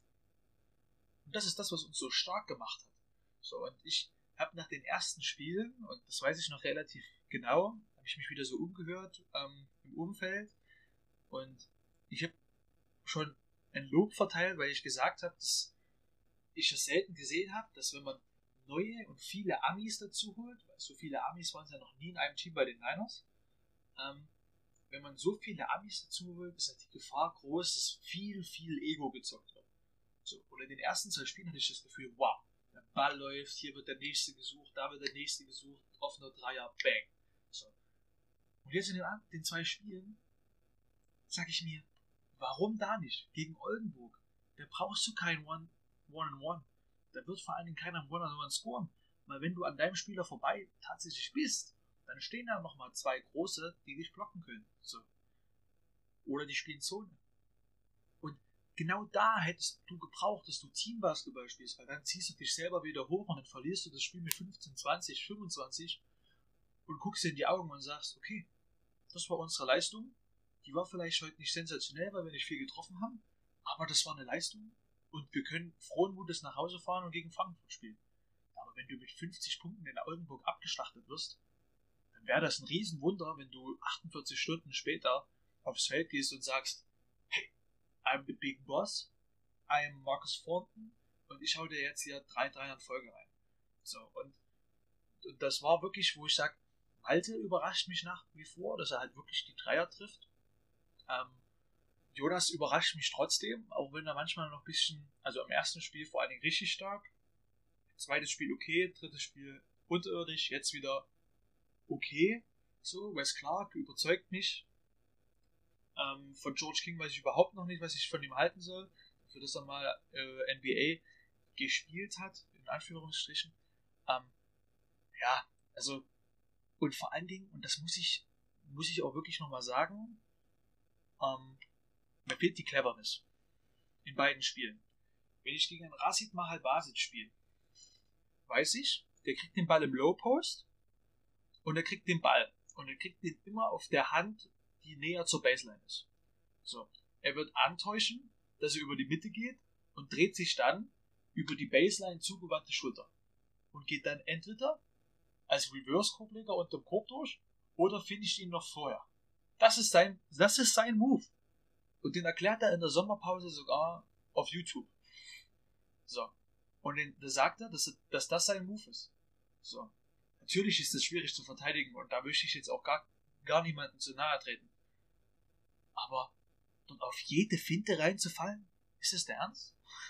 Also, wie gesagt, ich bin nicht der Meinung, dass ich das besser mache.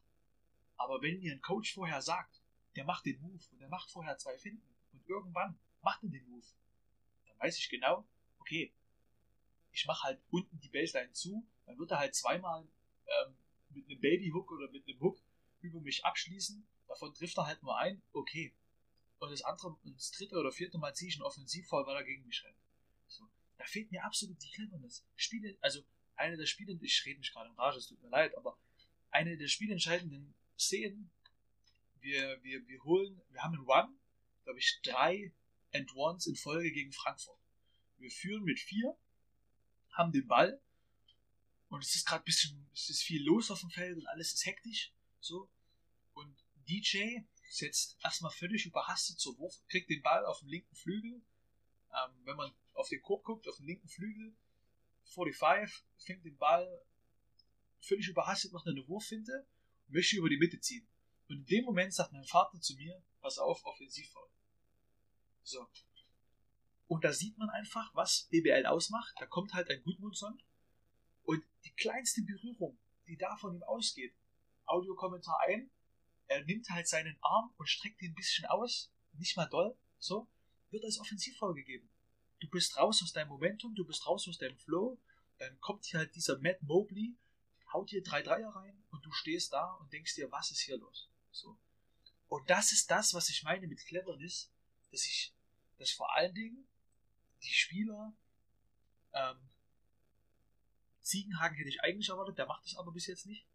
Ähm, Johnson, Wimberg vor allen Dingen, ähm, muss ich gleich nochmal erklären, dieser junge Mann ist unheimlich athletisch, hat Riesenpotenzial, könnte einer der besten Vierer, Dreier, Vierer werden. Stretch 4 kann er spielen. Das könnte einer der besten deutschen ähm, Vierer oder Dreier werden. So. Aber dieser junge Mann, was macht der? Der hat, glaube ich, dreimal spielt er scheiß Pässe oder, also der hat insgesamt vier Turnover. Er spielt davon drei Bälle ins Aus. Mit einer derselben Aktion. Er hat den Ball, nimmt eine Wurfhinte, trippelt den Ball weg vom Korb, einmal auf den Boden, nimmt den über Kopf und springt mit einem Bein ab und haut ihn nach Kosovo ins Aus. Das ist null Korbgefahr. Das ist eine Aktion, wo man sich erstens verletzen kann und die zweitens im, im, im, in der U10 gesagt wird, das machst du nicht, weil du darfst nicht abspringen und den Ball irgendwo hinpassen. Du brauchst ja alle Optionen. Und es ist keine, es ist keine Aktion. Wenn er, wenn er zum Korb geht und er merkt, okay, ich kann ihn jetzt hier nicht drüber stopfen und dann rauspasst, okay. Und wenn er dann im Gewühle den Ball zweimal rauspasst, okay. Aber das ist keine Aktion. Und hey, wir sind hier in der Bundesliga, da muss ich mich zusammenreißen.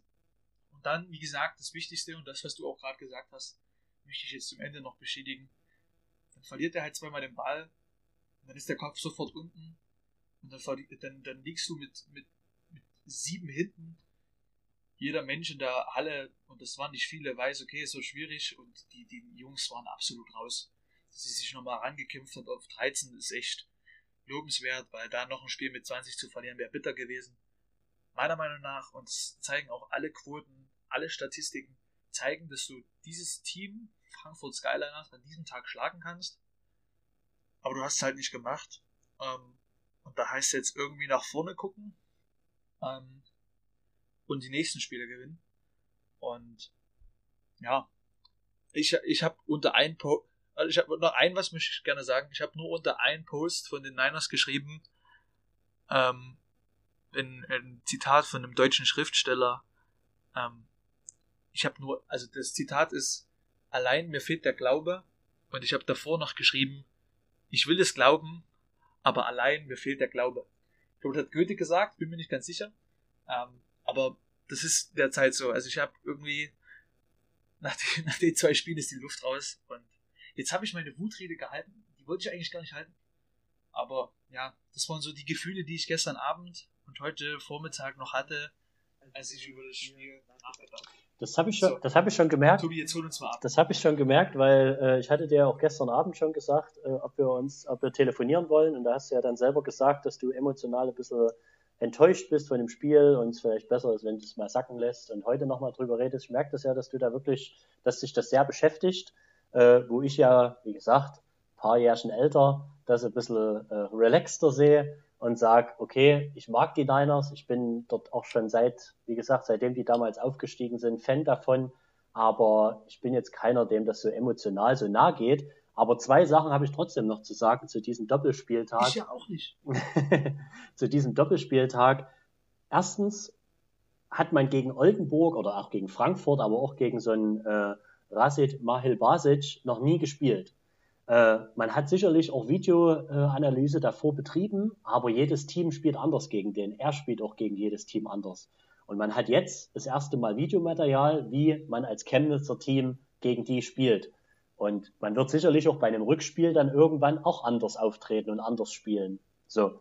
Das ist die eine Sache, die ich sagen wollte, dass man da wirklich auch so in so einer kurzen Phase, dass man sagt, okay, man hat in Oldenburg eine Riesenklatsche gekriegt, man hat kein Tra oder kaum Training gehabt, man konnte keine Videoanalyse betreiben, um sich dann auf das nächste Spiel vorzubereiten. Wie gesagt, mental ist das eine Sache, die Köpfe, die, die hängen und die hängen dort auch manchmal, wie gesagt, zwei, drei Tage. Wenn dort Woche, eine Woche dazwischen ist, dass man, was weiß ich, Samstag, Sonntag ein Spiel hat, eine Woche Zeit hat zum Trainieren, zum Videoanalyse zu machen, das nächste Woche, in der nächste Spiel hat, sieht das Ganze schon wieder ganz anders aus. Es waren schwierige Bedingungen und noch als letztes, dann als zweiter Punkt zu diesem Frankfurt-Spiel, wenn ich die Statistiken angucke oder beziehungsweise den Kader angucke, dann hat Frankfurt mit einer Siemer-Rotation gespielt. Da haben sieben Leute mehr als 20 Minuten gespielt. Ne?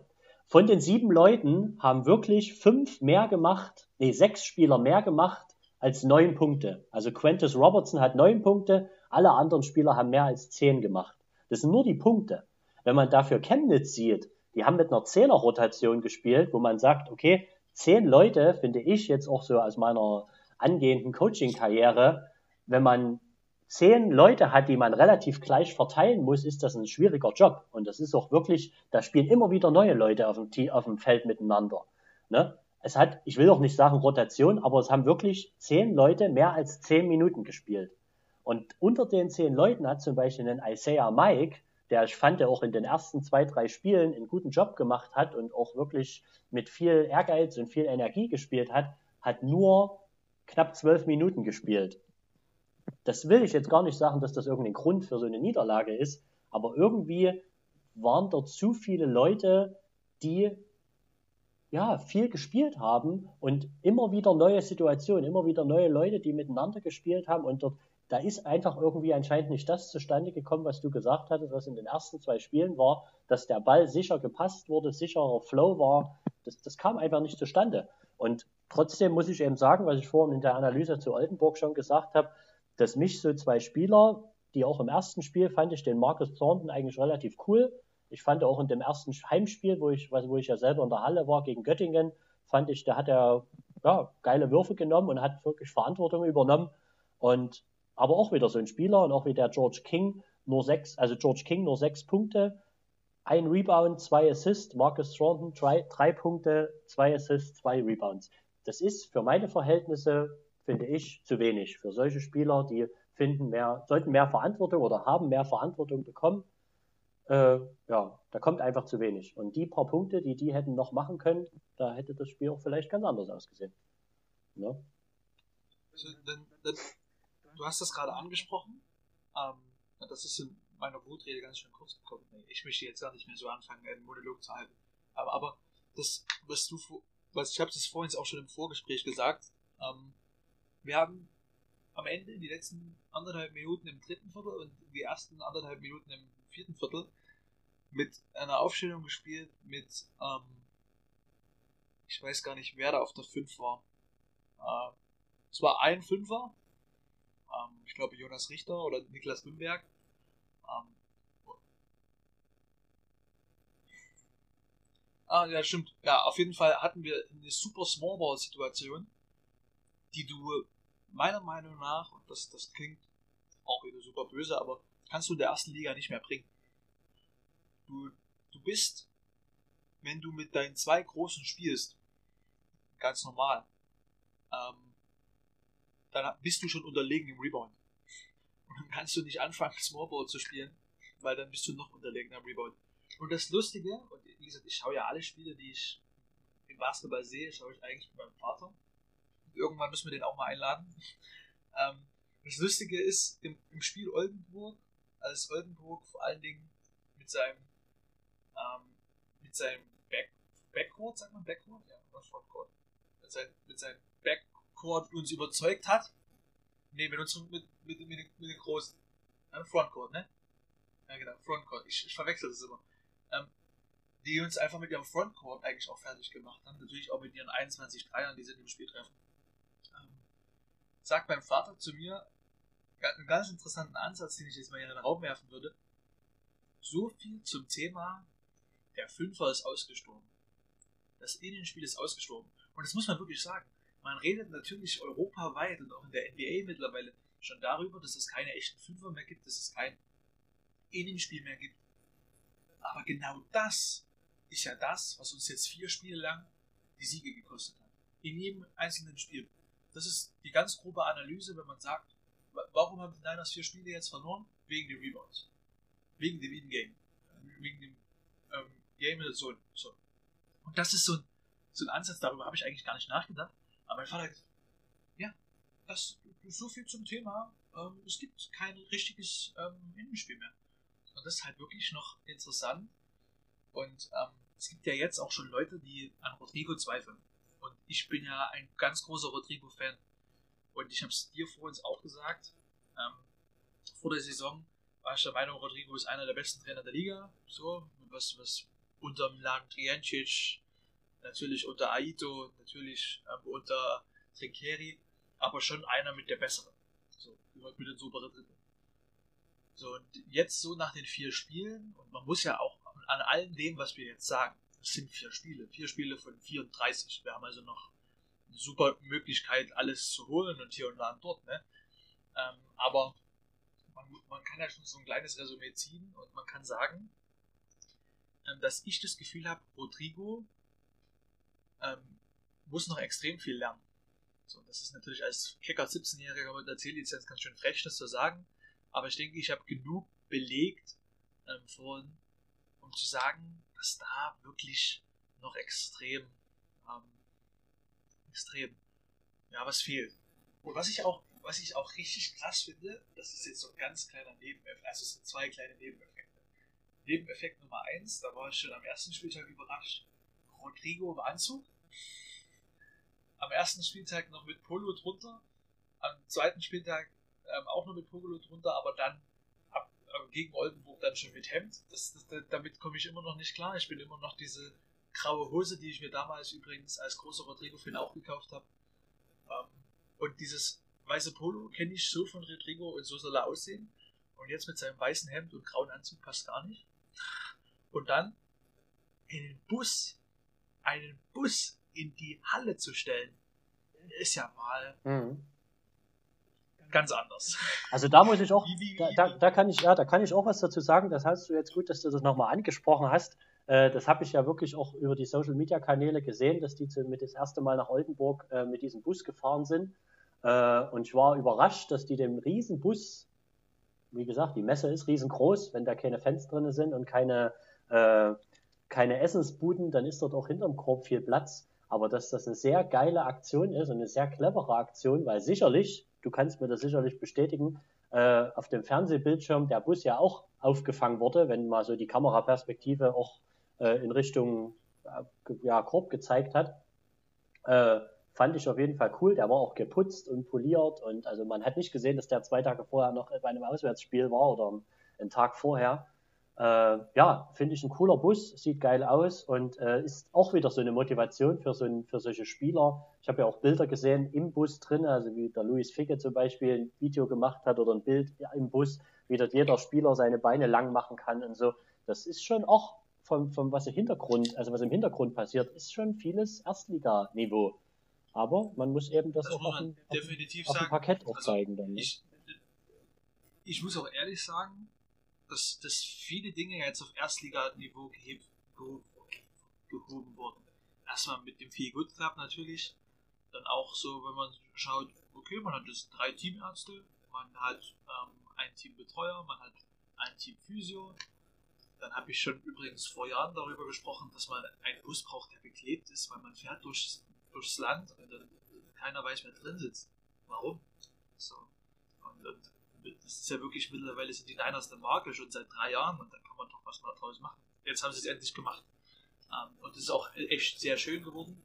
Und das, was ich wiederum sage, also das, was ich immer zu Teambussen sage, obwohl das eigentlich komplett irrelevant ist, das Thema, aber gibt viele Teams, die bekleben das immer mit dem aktuellen Team. Absolut hirnrissig, weil das we we wechselt ja manchmal sogar in der Saison. Die Niners waren da wieder clever. Ähm, dann muss man sagen, wie sie die Halle aufgebaut haben, nur vom Fernsehbild her sehr, sehr stark. Also ich habe auch Bilder über WhatsApp geschickt bekommen, äh, wo ich gesagt habe, wow, also erstens natürlich die LED-Banden unten an der Seite von der anderen Tribüne wegzulassen, wirklich sieht eh keiner. Und die dann übers Kampfgericht zu machen, sensationell. Und jetzt im zweiten Heimspiel haben sie sogar gelernt, und zwar, wenn man immer auf die Körbe guckt, ähm, also auch die, die, ähm, die LED-Banden am Chor, ähm, auf der anderen Tribünenseite, da wo du eigentlich hinguckst, ähm, die haben sie ja jetzt hinter die anderen gestellt. Und das ist so gut abgepasst, dass man denkt, die sind direkt übereinander, sodass man beide Werbungen sieht. Ähm, ich, das, ist, das sind so kleine Dinge, die mir mittlerweile auffallen, aber das sind so, wo man merkt, okay, die Niners werden wirklich professionell. Ein Ding, und das möchte ich hier wirklich offiziell, und es wird wahrscheinlich keiner der Niners-Leute hören, aber möchte ich hier wir- wirklich offiziell anprangern, der Fanshop. Also, der Fanshop, es tut mir leid, dass ich das so sage, das ist nicht mal Oberliga-Niveau. Äh, Ich glaube, die SG Adelsberg könnte mehr Trikots verkaufen und hat, hat, hat jetzt sogar geile Pullover und hier und da und dort. Und von den Niners gibt es von dieser Saison nur das Trikot und der Rest ist von letzter Saison. Gut, es gibt Bälle. Es gibt Bälle und da muss ich mir, das ist, das mag wirklich böse klingen und ich kenne Leute, die genau dafür zuständig sind und ich möchte hier keinem persönlich zu nahe treten, aber wie kann ich denn Bälle, die super geil aussehen, in der Größe 5, nur in der Größe 5 verkaufen? Nur in der Größe 5. Obwohl 5000 Leute, in 5000 Leute in der Messehalle sind über 12.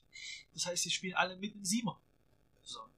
Vielleicht gibt es 200, die halt mit einem Fünfer spielen, aber die 200, die bringen keine Zahlen. So. Und das ist halt. Und dann mal einen Schal, mal eine Mütze. Jetzt zu Weihnachten mal irgendwas Cooles. Du machst ein T-Shirt mit dem Team drauf, wo drauf steht Here to Stay. Du kannst so viele, mal ein Lineal, das kannst du auch mehrere Saisons. Da machst du noch einen Bleistift, einen Kuli. Jeden Scheiß, den jeder Mensch kaufen würde. Und es geht auch im Forum, wo ich sage, es gibt so viele Menschen, die dafür Geld ausgeben würden. Ich gehöre nicht dazu. Aber ich würde mich auch freuen daran, wenn ich in den Fanshop gehe und sage, uh, das ist schön, ah, es ist zu teuer. Hm, das ist schön, ah, das ist zu teuer. So, das ist, das ist wenigstens was, wo ich sage, okay, da, da ist was da, da ist Angebot da, aber ich bin ein geiziger Mensch, deswegen hole ich es mir nicht. So. Und, aber es ist ja nichts da. Ich kann ja meinen Geiz gar nicht ausnutzen. So, und das ist halt unheimlich tragisch. Und wenn jemand zuhört, dann bitte. Und es gibt übrigens gute Beispiele. Der CFC spielt, also CFC ist eigentlich kein gutes Beispiel, aber CFC spielt vierte Liga und hat einen super Fanshop mit Downjacke. Die haben einen Adventskranz und hier und da und dort und jeden Fimmel und das sieht so gut aus, dass ich kurze Zeit vor Weihnachten überlegt habe, tatsächlich sowas zu kaufen. Dann habe ich gemerkt, okay, es ist falscher Sport, aber ne? und das ist halt, das ist halt so, wo ich sage, hey, wir sind erste Liga, hebt doch mal das Niveau auch da an, weil ihr hebt es ja sonst überall an. Und trotz alledem, wie gesagt, also 90 Prozent, ich sag mal 80 Prozent der Niners Organisation ist im Erstligamodus. Ähm, jetzt müssen nur noch 20 Prozent dazukommen und dann muss vor allen Dingen die sportliche Leistung kommen. Und die sehe ich ja nicht mal gefährdet, so wie wir in den ersten zwei Spielen gespielt haben, aber wenn wir so spielen wie in den letzten zwei, sieht es schlecht aus. Äh, ich muss auch noch sagen, äh, zwei kurze Sachen oder kurze Sachen, äh, mal sehen, ob ich auf alles eingehen kann, was mir jetzt gerade im Kopf rumgeschwirrt hat, wo du das gesagt hast. Äh, das mit dem Fanshop ist mir ehrlich gesagt noch gar nicht aufgefallen, weil ich jetzt sowieso nicht so der große, egal bei welchem Verein, ich habe mir mal vor ein paar Jahren ein paar Sachen von Boston Celtics gekauft, aber ich bin jetzt nicht so der große Fan von irgendwelchen äh, Fanshop-Gängen, äh, darüber mein Geld auszugeben. Aber es ist ja auch wirklich so, wie du schon gerade gesagt hast, sind so viele andere Sachen, die Erstliganiveau haben, da können wir es auch verkraften, wenn wir eben noch kein Erstliganiveau Fanshop haben, was ja alles noch werden kann. Ne? Dass, dass die Messlatte äh, oder dass das, ja, wie soll ich sagen, der Weg ist noch. Vor allen Dingen in Zeiten, wo es Geld fehlt. Also, ja, eben. Ähm, kann man dort Geld eintreiben. Genau. Was ich aber trotzdem auch sagen muss und was mir aufgefallen ist, weil ich ja auch so ein detailbesessener Mensch bin, äh, ich finde das cool, dass die Niners bei ihren Heimspielen relativ einheitliche Schuhe anhaben. Also die haben, viele von denen haben ihre, haben, haben diese Giannis Antetokounmpo, Antetokounmpo Schuhe an. Äh, man, manche in komplett weiß, manche in weiß-orange und so. Äh, was ich aber in den letzten Spielen, ich weiß nicht, ob du da Insider-Informationen hast, aber da werde ich auf jeden Fall nochmal als äh, guter Hobbyjournalist nachrecherchieren, äh, dass mir das dieses Jahr nicht gefällt, was ich die letzten Jahre in der Pro A immer cool fand, dass man so einen großen Trainerstab hat, dass man jetzt, vielleicht ist das auch Corona geschuldet, keine Ahnung, aber im ersten Spiel war zum Beispiel noch der Sascha Prötzig und auch der Micha Wende da als Co-Trainer. Äh, jetzt bei dem letzten Spiel war nur der Rodrigo und äh, der neue kleine Assistant Coach, kommt gerade nicht auf seinen Namen. Hilf mir bitte kurz. Ja, Daniel Sokolowski. Genau. Äh, und dann der Athletiktrainer. So, das waren die einzigen drei, die dort mit auf der Bank saßen. Es kann, wie gesagt, Corona geschuldet sein, dass die nicht mit auf der Bank sitzen durften, aber selbst in Oldenburg waren die beiden nicht dabei. Und ich hatte eigentlich so in der Vorbereitung in den ersten Spielen immer gedacht, äh, ja, der Micha Wende dort als äh, NBBL-Trainer und auch der Sascha Protzig, der dort jetzt Jugendkoordinator ist, die wollen dort mit auf die Bank sitzen und waren auch in der ganzen Vorbereitung mit dabei und sind auch im Training immer mit dabei, oder sehr oft. Ja, die, ja. Du wolltest noch was dazu sagen? Also, laut, laut meiner Information, du hast mich ja gerade um meine, mhm. meine Hintergrundinformationen gebeten, nee, aber laut meiner Information ist es so, dass der, der Micha offiziell keine Aufgabe mehr im, im Trainerstab der ersten Mannschaft hat. Ähm, aber vor allen Dingen, dass Sascha auch vom Rodrigo gewünscht wurde, dass er halt ähm, das Trainerteam verstärken soll im Training wie auch zum Spiel. Ähm, war ja grundsätzlich damals vielleicht sogar angedacht ähm, als kleines Psst, ne? das habt ihr nicht von mir, ähm, dass er der Co-Trainer wird von den Niners ähm, und niemand anderes. Das hat dann leider nicht so geklappt, wie es klappen sollte. Das hat sich Rodrigo auf jeden Fall sehr gewünscht. Deswegen, er ist jetzt das Bindeglied zwischen erster Mannschaft und ähm, zweiter Mannschaft äh, oder erster Mannschaft und Jugendabteilung. Ähm, und ich gehe ganz frech davon aus, dass ähm, es bestimmt einen Corona-Fall gab äh, in der Jugendabteilung. Wenn beide gefehlt haben, wird es bestimmt in, in der Jugendabteilung einen Corona-Fall gegeben haben. Sie mussten in Quarantäne, ähm, da konnten sie nicht mit. Ähm, von, wie gesagt, von, von Sascha weiß ich, dass er eigentlich zu jedem Spiel mit soll. Ähm, und, und bei Micha habe ich auch gesehen, dass er jetzt auch beim Auswärtsspiel in, in Bamberg nicht dabei war. Ähm, ja, deswegen denke ich, wie gesagt, es ist vielleicht ein Corona-Fall innerhalb der Jugendabteilung und mhm. deswegen konnten die beiden nicht dabei sein. Okay, aber ich kann, aber, ich, kann anderes, jeden, ich kann, auf jeden Fall sagen, dass äh, beim Training im Feel Good Club, weil ich muss auch mal sehr kurz ein bisschen Werbung machen für den Feel Good Club. Ich habe das äh, vor nicht letztes Wochenende, sondern das Wochenende vorher mit einem guten Kumpel von mir war ich Tennis spielen dort, weil diese Sportarten Tennis, Badminton, Squash sind ja erlaubt noch. Äh, da waren wir eine Runde Tennis spielen äh, und da hat dann noch kurz vor unserem Ende haben die Niners angefangen mit Training.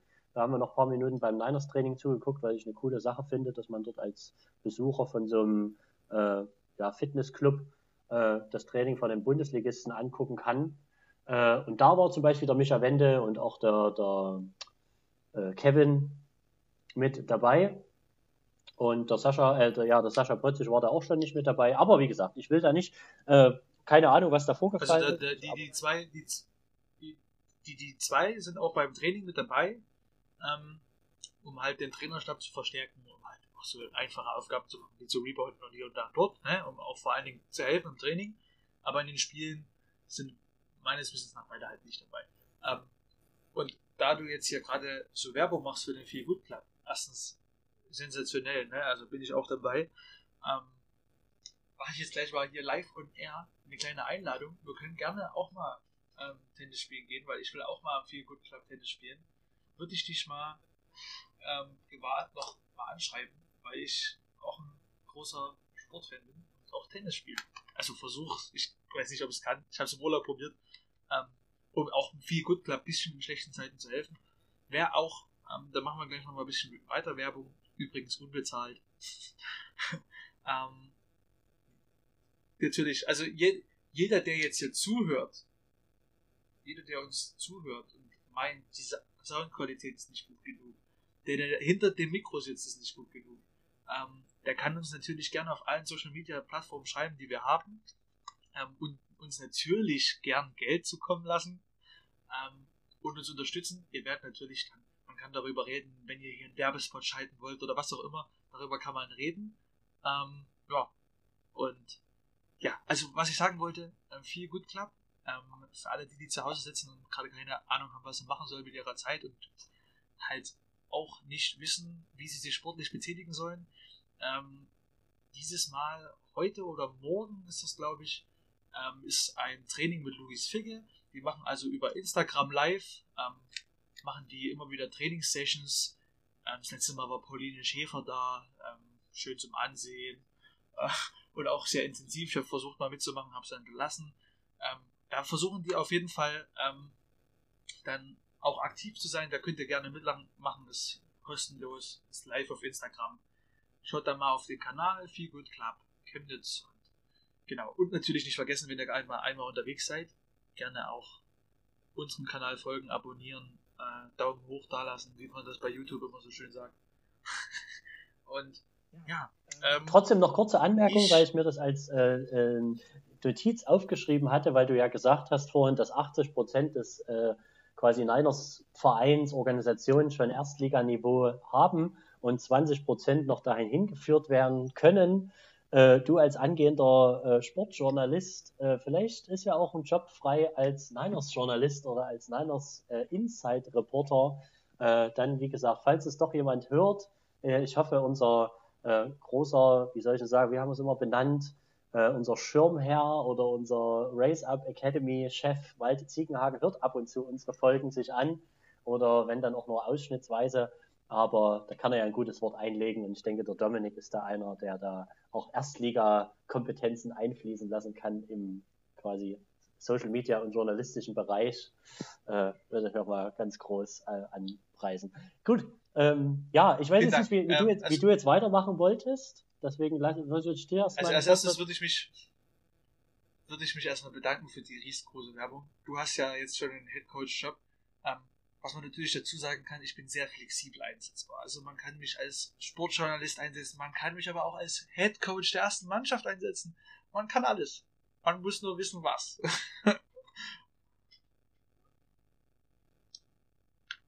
ich bin auch komplett zufrieden, wenn er mir einen Sportdirektorposten gibt oder ähm, einen Co-Trainerposten. Das Geld ist wichtig. Nein, ähm, ich würde mich natürlich über jegliche Jobs freuen.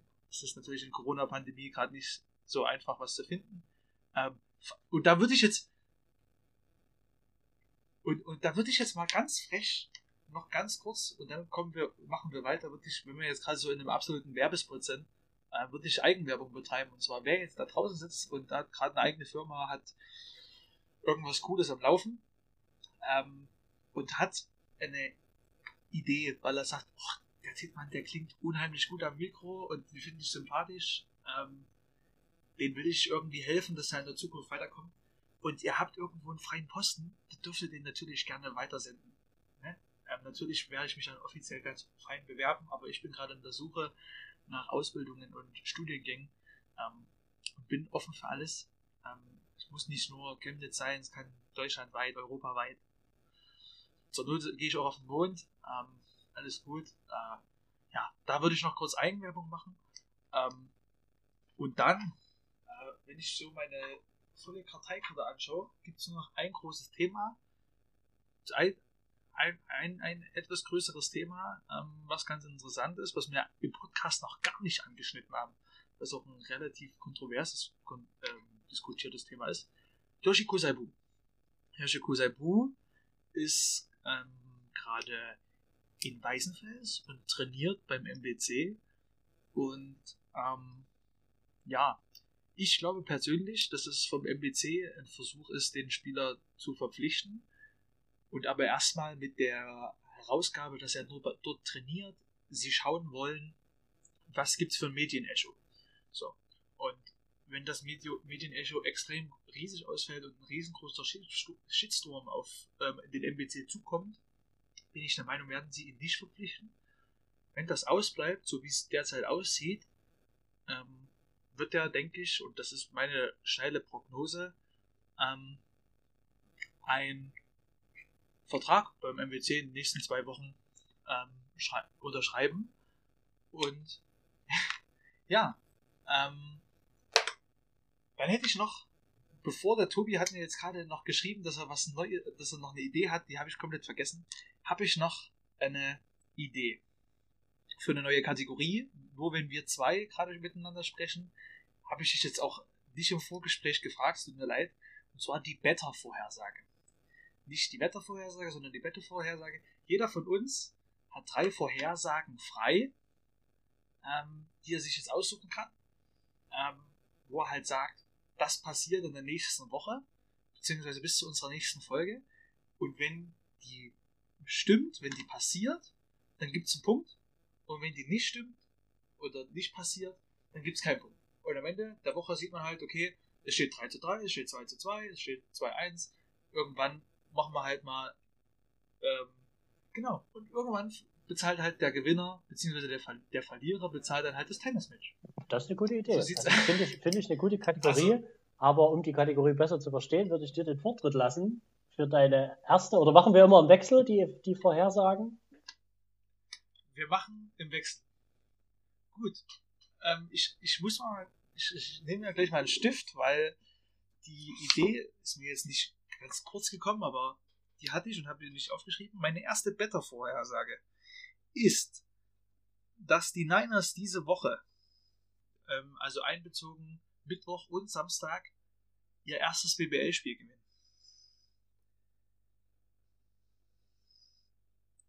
Und das hoffe ich natürlich und das denke ich auch. So.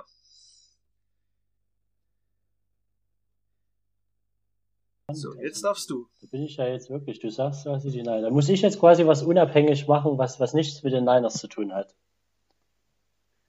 Du darfst auch was mit den Niners machen, du darfst auch das gleiche nehmen, du darfst, du kannst es natürlich auch spezifizieren, dass du sagst, den Niners gewinnen ein Spiel mit 20 oder so, aber es darf nicht sein, was du selber bestimmen kannst. Das kann, du kannst jetzt nicht sagen, morgen, ich wette, dass morgen ähm, ich ein grünes T-Shirt anziehe und du ziehst morgen ein grünes T-Shirt an. Okay, so. aber es ist jetzt auch nicht, es, kann, es, es, darf jetzt auch nur die nächste Woche beinhalten. Also es darf jetzt keine Voraus Vorhersage. Ja. ja.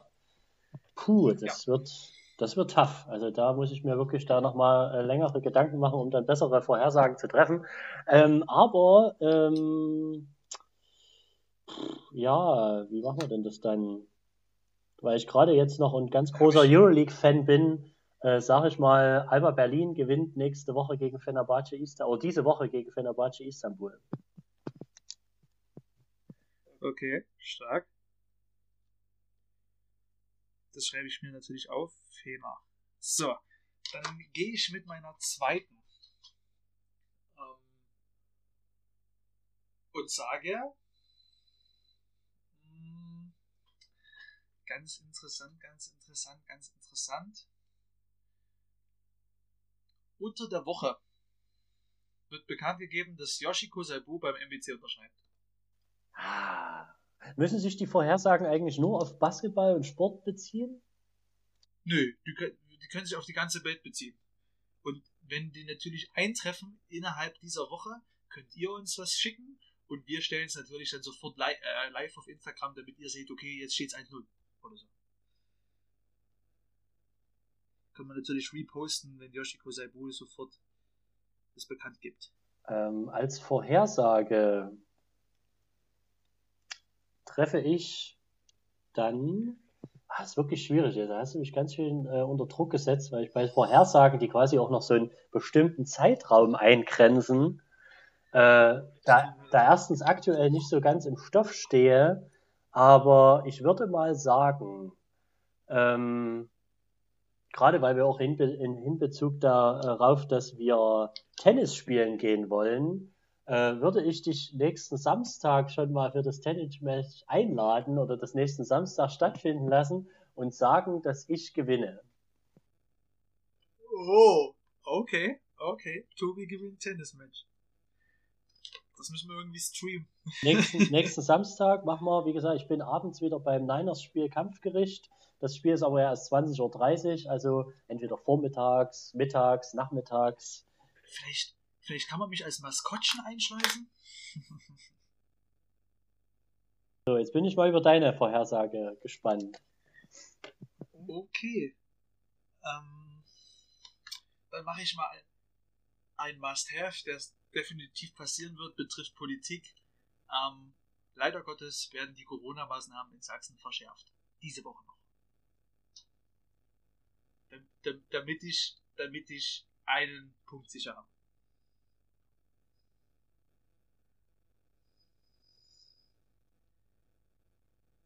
Leider Gottes muss ich dazu sagen, ich bin kein großer ähm, Freund, das so zu sagen, aber es wird nur passieren. Die Zahlen sind super hoch, glaube ich, 294 Inzidenz ähm, in Chemnitz ist zu hoch für alles Mögliche, was wir jetzt vorhaben.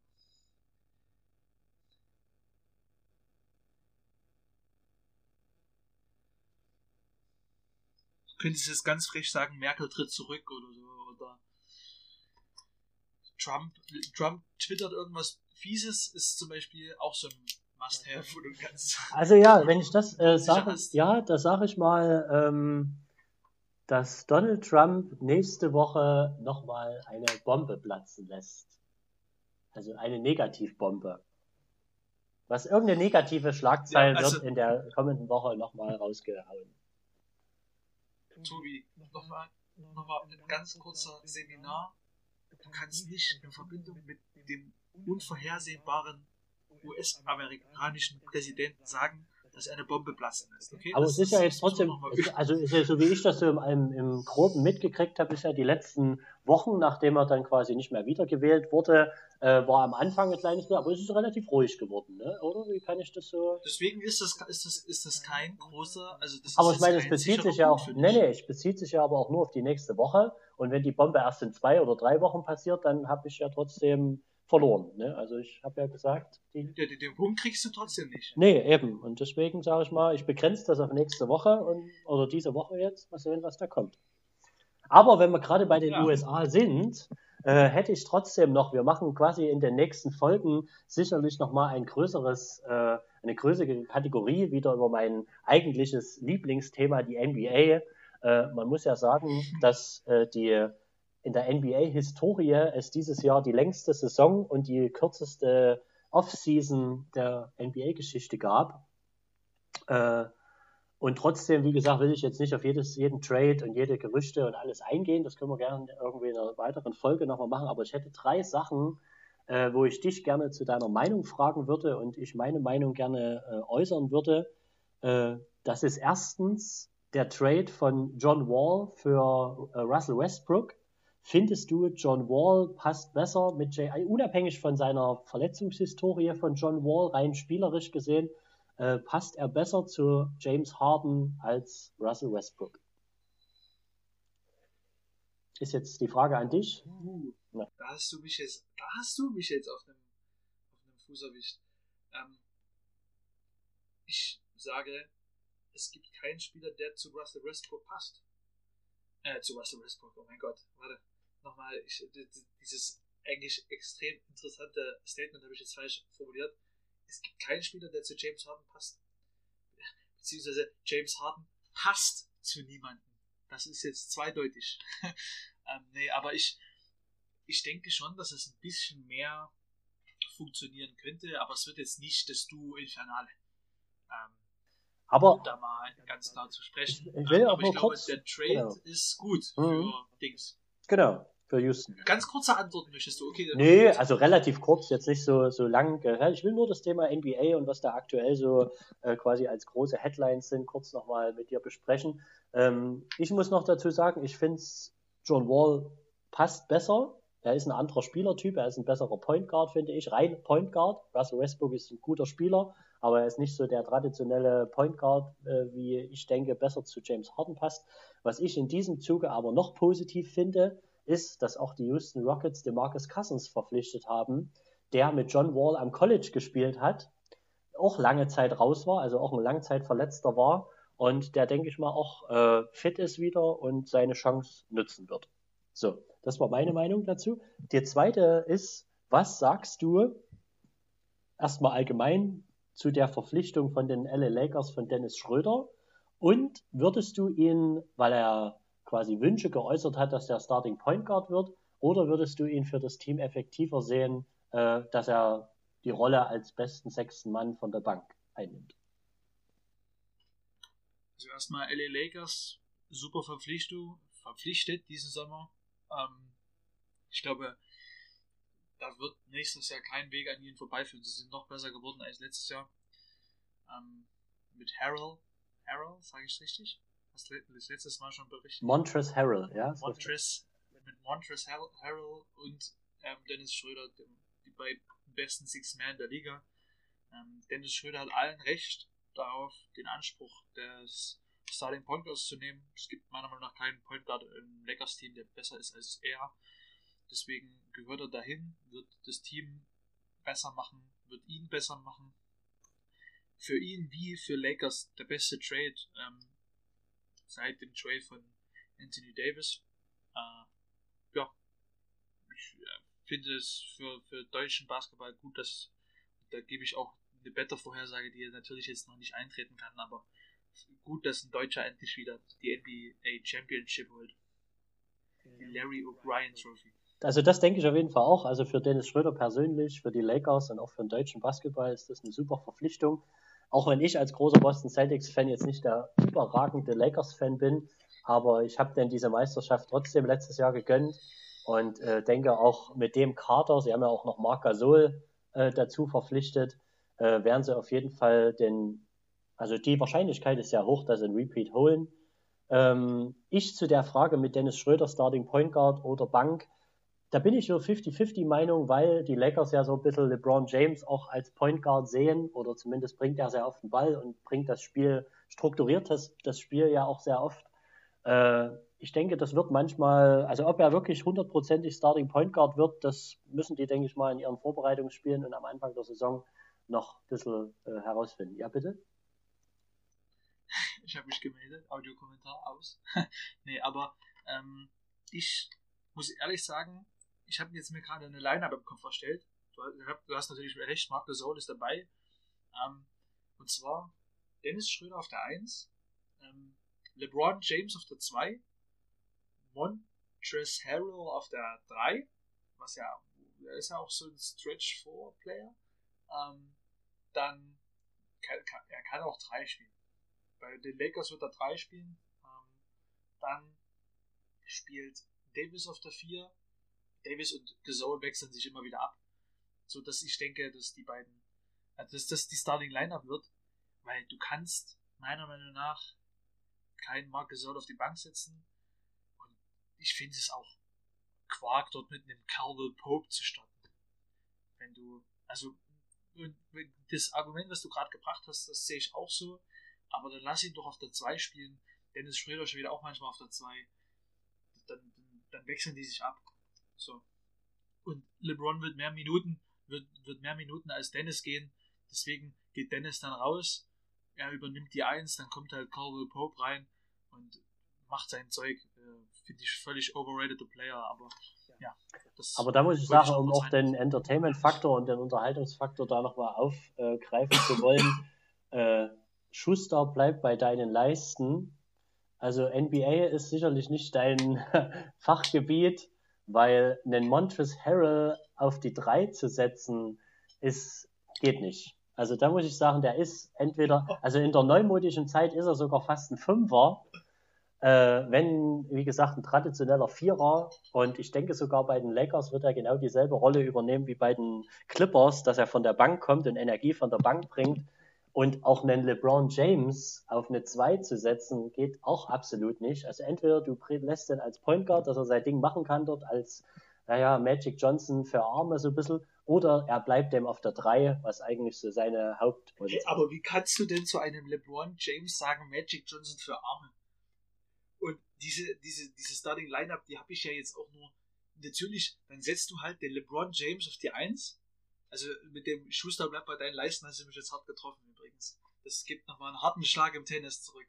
Ja, aber du, du setzt halt dann von mir aus den, den LeBron auf die 1 und den Schröder auf die 2. So, das geht dann wieder, oder wie? Also, und den Harrell wird kein Mensch von der Bank starten lassen, nachdem du den von den Clippers geholt hast. Also, ich bin, wie gesagt, ich bleibe bei meiner Meinung, auch wenn du mich ja jetzt stark kritisiert hast. Und Lakers haben es letztes Jahr auch bewiesen spielen keinen neuen, also modernen Basketball. Die spielen ja nicht Small Ball. Naja, so. die haben Anthony Davis schon Alex oft auf der 4, auf der 5 spielen lassen. Ja, weil das ein Spieler ist, mit dem du das machen kannst, aber mit Marc Gasol kannst du der macht keine Moves an der Dreierlinie. Also da gebe ich dir auch recht, dass du Marc Gasol auf der 5 und Anthony Davis auf der 4. Ich sage ja bloß, ein Montrezl Harrell auf der 3. Aber Anthony Davis steht ja, also ja gut, da könnten wir jetzt ins Ende. Und die haben nämlich auch noch, aber du hattest noch eine dritte Frage. Die haben ja auch noch Wesley Matthews verpflichtet und ich denke dann äh, dadurch, dass äh, Danny Green äh, weggegangen ist, äh, wird der sicher. Gott sei Dank. Ja. Äh, meine dritte Frage äh, beinhaltet dann noch der, ich weiß gar nicht, ob es ein, das war ein Trade, ein richtiger Trade. Chris Paul zu den Phoenix Suns. die Phoenix Suns, ja, wie du das weißt, haben die in der NBA-Bubble äh, wirklich, die haben keine Niederlage dort äh, eingefahren. Die haben nur Siege geholt, haben es trotzdem nicht in die Playoffs geschafft. Devin Booker ist ein aufstrebender junger Star in der NBA. Äh, er bekommt jetzt einen sehr erfahrenen Point Guard, der wirklich noch gut im Saft steht, trotz dass er schon ein bisschen hervor, hervorgeschritten ist. Äh, siehst du die Phoenix Suns nur, dass sie jetzt so quasi einen guten Front, äh, nee, Backcourt, das ist nämlich der Backcourt, der Point Guard und der Shooting Guard, äh, als Contender oder nur mit Ach und Krach in den Playoffs oder wie siehst du das? Also erstmal würde ich sagen, da, da ich bei den Leisten bleiben soll, ähm, nee, aber ich würde das jetzt ein bisschen mit, mit Virtual vergleichen. Ich denke, der, also so auf, auf dem, natürlich nicht das gleiche Niveau, aber ich glaube, Chris Paul kann unheimlich, ist ein unheimlicher Lehrer, ähm, kann unheimlich viel ähm, weitergeben. Und genauso ist es ja bei Virtual auch. Ähm, deswegen ähm, muss ich noch mal ganz kurz einen Exkurs machen. Hast du vorhin gesagt, dass ein siebter Mann draußen bleiben muss, weil wir Joe Lawson verpflichtet haben? Aber jetzt ist es genau der richtige Weg, weil jetzt kannst du langsam zeigen, und es wird ein Großteil immer Virtual treffen, ähm, jetzt kann Virtual langsam die Position einnehmen, die schon seit Jahren gewillt ist, dass er halt Co-Trainer wird. Du hast ja gesehen, im letzten Spiel, der stand ja ständig bei den Spielern und hat mit denen gesprochen. Das fand ich richtig krass, mehr als der Co-Trainer. So, jetzt wieder zu deiner Frage. Ähm, ich denke, er hilft dem Team, wird nicht mehr viel scoren, ist aber halt eine unheimliche Stimme in der Mannschaft, in der NBA allgemein, in der Players ähm, Agentur, wie sich das nennt. Ähm, ja, Vereinigung nennt sich das. Ähm, aber ich denke nicht, dass sie zum Contender wären. Ich mag sogar bezweifeln, dass sie. Also ich, ich weiß jetzt nicht, wie sie sich sonst noch verstärkt haben. Aber ich, also mit der, mit dem Kader und Chris Paul dazu, den sie letztes Jahr hatten, glaube ich auch nicht, dass sie jetzt in die Playoffs kommen, weil es gibt dieses Jahr echt viele starke Teams. Ich sehe dann eher so ein Dallas Mavericks ähm, Team ähm, oder so dann länger in den Playoffs und eher als Contender als die Phoenix Suns. Also da gebe ich dir recht, gerade in diesem äh, Ost, äh, Westen, der NBA Westen wird immer stärker und hat so viele Teams, die so tief besetzt sind und so gut besetzt sind. Ähm, auf der anderen Seite, die, äh, Phoenix Suns haben ja noch die Andre Ayton, der letztes Jahr als Nummer 1 Pick sogar, glaube ich, gegangen ist. Aber das, ich meinte nur so, dass Chris Paul ein Spieler ist, der so auch ein, nicht nur ein Devin Booker, der, sage ich mal, ein Guard ist, besser machen kann und Erfahrung weitergeben kann, sondern auch so ein Big Man, den er schön mit Lob-Anspielen anspielen kann und im Post in Szene setzen kann. Äh, ich denke, der wird das Team schon besser machen, aber ich denke ehrlich gesagt auch nicht, äh, dass sie es in die Playoffs schaffen. Gut, dann habe ich noch, na, habe ich mal noch zwei Fragen für dich. Die habe ich mir jetzt natürlich nicht so gut journalistisch vorbereitet wie du. Ähm, erste Frage, oder nee, wir haben, das suche ich jetzt schnell raus, während du meine erste Frage beantwortest. Ähm, und zwar, denkst du, dass die Niner oder dass diese BBL-Saison, so wie sie jetzt ist, ähm, zu Ende gespielt werden kann? Ich denke, dass die BBL-Saison, ja, unter den aktuellen Bedingungen ist das wirklich schwierig zu sagen, weil es ja jederzeit äh, sein kann und es gab ja schon von Politikern die Ansicht, äh, dass auch Profi-Basketball oder Profisportarten in der Halle äh, ja, ausgesetzt werden oder unterbrochen werden. Ähm, aber ich denke, soweit wird es nicht kommen. Ich denke, es wird vielleicht noch mehr reduziert werden, dass noch weniger Leute, äh, aber es wird, denke ich, weiterhin am Fernseher zu verfolgen sein. So, du hast jetzt sicherlich meine Antwort gar nicht gehört, weil du dein Headset abgesetzt Doch. hast. Okay. Doch, ich habe es so laut gedreht wie nur möglich, damit das ganze Zimmer Bescheid wird und meine Schwester nebenan nicht schlafen kann. Ähm, nein. Äh, ich suche jetzt was, was, was wir Anfang, also wirklich ganz Anfang mal gemacht haben, und zwar unser Power Ranking. Ähm, wieder erwische ich dich wie schon beim letzten Mal und wie schon vor 10 Minuten ähm, auf einem unvorbereiteten Fuß, aber ich glaube, wenn wir jetzt gerade dabei sind, und ähm, dann sollten wir das auch tun. Ich lese mal ganz kurz mein Power Ranking vor und ich schäme mich jetzt schon für all das, was ich getan habe. Danke, danke, danke, dass ich habe dich damals schon, ich habe dir damals schon gesagt, dass das eine sehr vage Voraus. Deins ist übrigens erstaunlich stark. Erstaunlich übrigens, erstaunlich betonungsweise. Ähm, mein erstes ist Alba, das ist okay. Zweitens ist Bayern. Drittes Team ist Oldenburg, sehe ich bis jetzt auch immer noch so. Viertes Team ist Ulm. Fünftes Team ist Braunschweig. Sechstes Team ist Fechter. Und jetzt komme ich zu einem meiner Dinge, wo ich wahrscheinlich, wo der Tobi mir viel Alkohol eingeflößt hat. Siebtes Team waren die Niners Chemnitz ähm, aus Sachsen. Achtes Team war Medi Bayreuth. Dann hatte ich von 9 bis 16 viel Platz gelassen. Ähm, und Absteiger waren bei mir der MBC. Den würde ich auch immer noch da lassen. Und auf 18, abgeschlagener 18. Hamburg Towers. Und für zwei Dinge in dieser Tabelle schäme ich mich. Einmal für die Chemnitzer Niners Platz 7 und einmal für den MBC. Äh, nicht für den MBC, für den MBC schäme ich mich überhaupt nicht. Ne? Ich bin Chemnitzer, ich habe Rivalität. Nee. Ähm, einmal für die Niners auf Platz 7 und einmal für Hamburg auf Platz 18. Ähm, ich wäre so frei.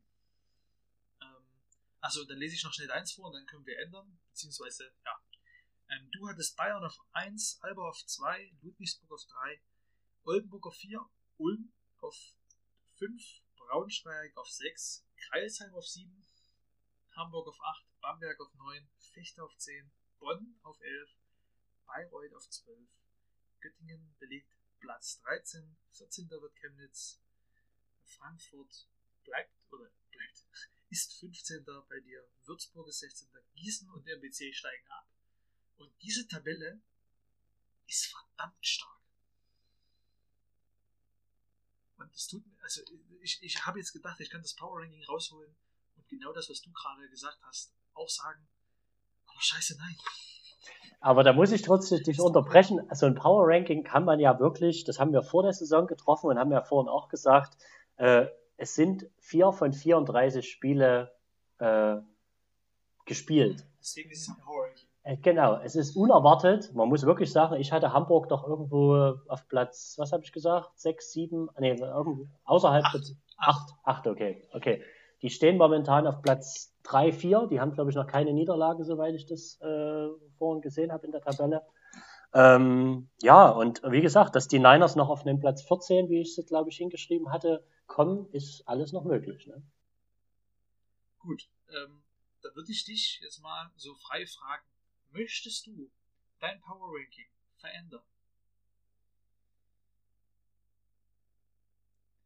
Er bleibt dabei. Und das, was der Tobi gerade erklärt hat, das ist ein Power Ranking. Wir haben am Anfang der Saison ähm, gesagt, dass das, das denken wir. Ich habe mich sehr verschätzt. Aber warum willst du das da jetzt ändern? Lass es doch einfach so. Lass Das ist ja ein. Power Ranking. Ah, Es ist ja, es ist ja ein Power. Es ist ja jetzt nicht. Wir haben ja jetzt nicht gesagt, das wird unsere Endtabelle. hm. Ach so, Das okay. Also, definitiv nicht also wir können das aller paar, aller paar Wochen oder so können wir das ändern. das ist ja wie in der NBA. Also so habe ich es als Laie immer mitgekriegt, dass da mehrere Journalisten ein Power Ranking aufstellen. Ähm, aber vielleicht habe ich ja keine Ahnung von dem, was ich tue. Nee, nicht, nur, von, nur, nur von der NBA. Von der NBA nicht ganz so viel und das ist ja auch nicht schlimm und das hast du ja auch selbstkritisch. Das hast du aber ja selbstkritisch schon geäußert, dass die NBA nicht dein Fachgebiet ist. Nö, das habe ich auch nie behauptet, aber dass du das so hart zu mir sagen musst. Das war auch nur, das, das war auch nur in dem äh, äh, Bezug geschildert, dass Montrezl Harrell definitiv kein Dreier ist. Du hast doch jetzt nur Angst, dass ich dir einen Schmellerball beim Tennis um die Ohren spiele. Das habe ich Also, auch Angst, ja. Ich würde, ich würde mein, ähm, oh mein Gott, also ich würde meine ersten acht jetzt einfach nur, ähm, meine ersten acht würde ich ansagen und die letzten zwei. Auf eins bleibt bei mir Alba, ähm, dann kommen die Bayern, dann kommt Ludwigsburg, wie du es auch gemacht hast. Ähm, Ludwigsburg, Lubu, dann kommt auf vier Oldenburg, würde ich ganz frech sagen. Fünf Ulm, 6 Braunschweig, 7 Fechter, ähm, 8. Was habe ich? 6 habe ich gesagt, ne? Nee, nee, nee, nee, nee, nee, jetzt muss ich ja. Dann kommt bei mir auf der 7 Ham Hamburg und dann mache ich auf der 8 kommt bei mir die Playoffs. Du, du, du. Göttingen. Nee, nicht Göttingen. Was nehme ich denn? Ich sage, eine Überraschungsmannschaft wird es. Meine Bamberg. Bamberg schafft es endlich wieder. Absteigen wird bei mir.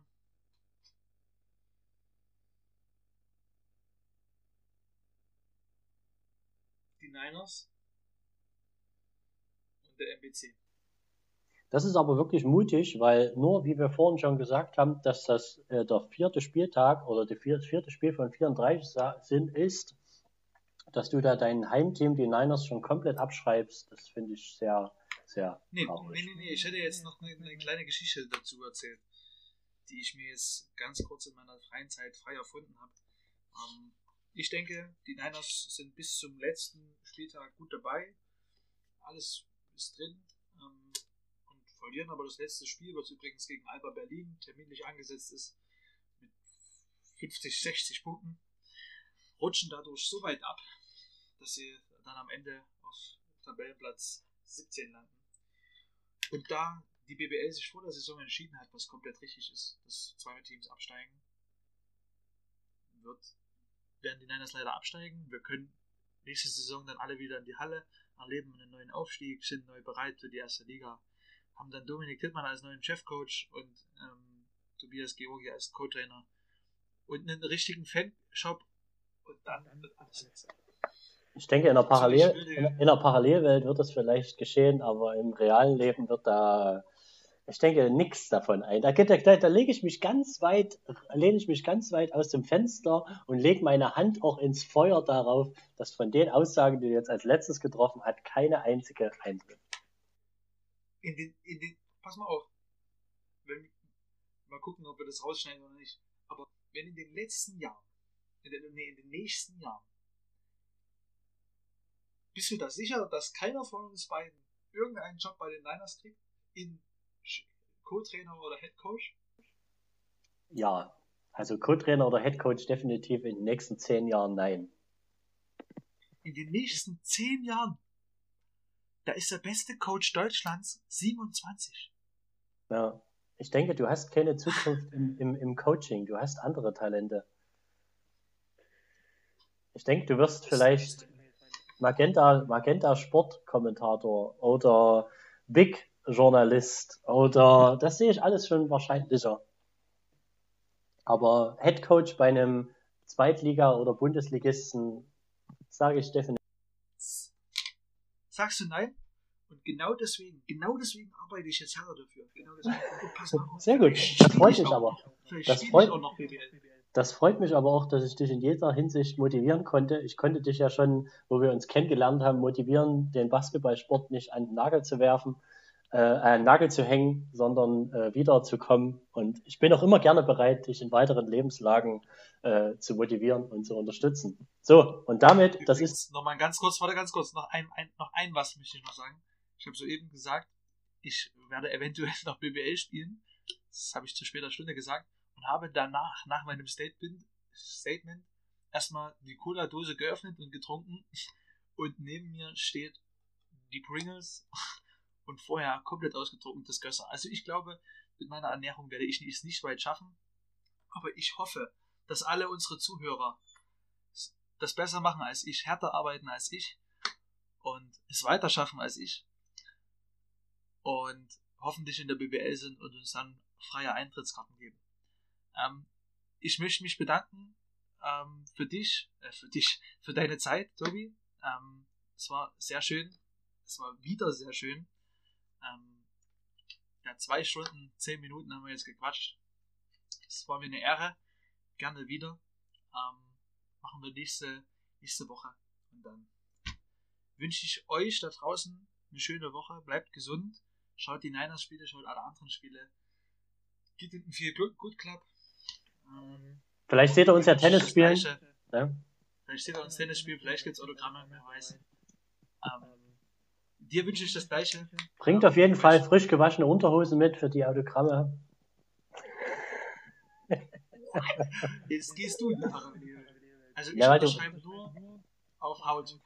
Du weißt doch, du weißt doch, du weißt doch, dass nur Frauen kommen, die mich, äh, die Unterschriften von mir haben wollen. Und da macht sich das natürlich gut, wenn da frisch gewaschene Unterhose bereitsteht.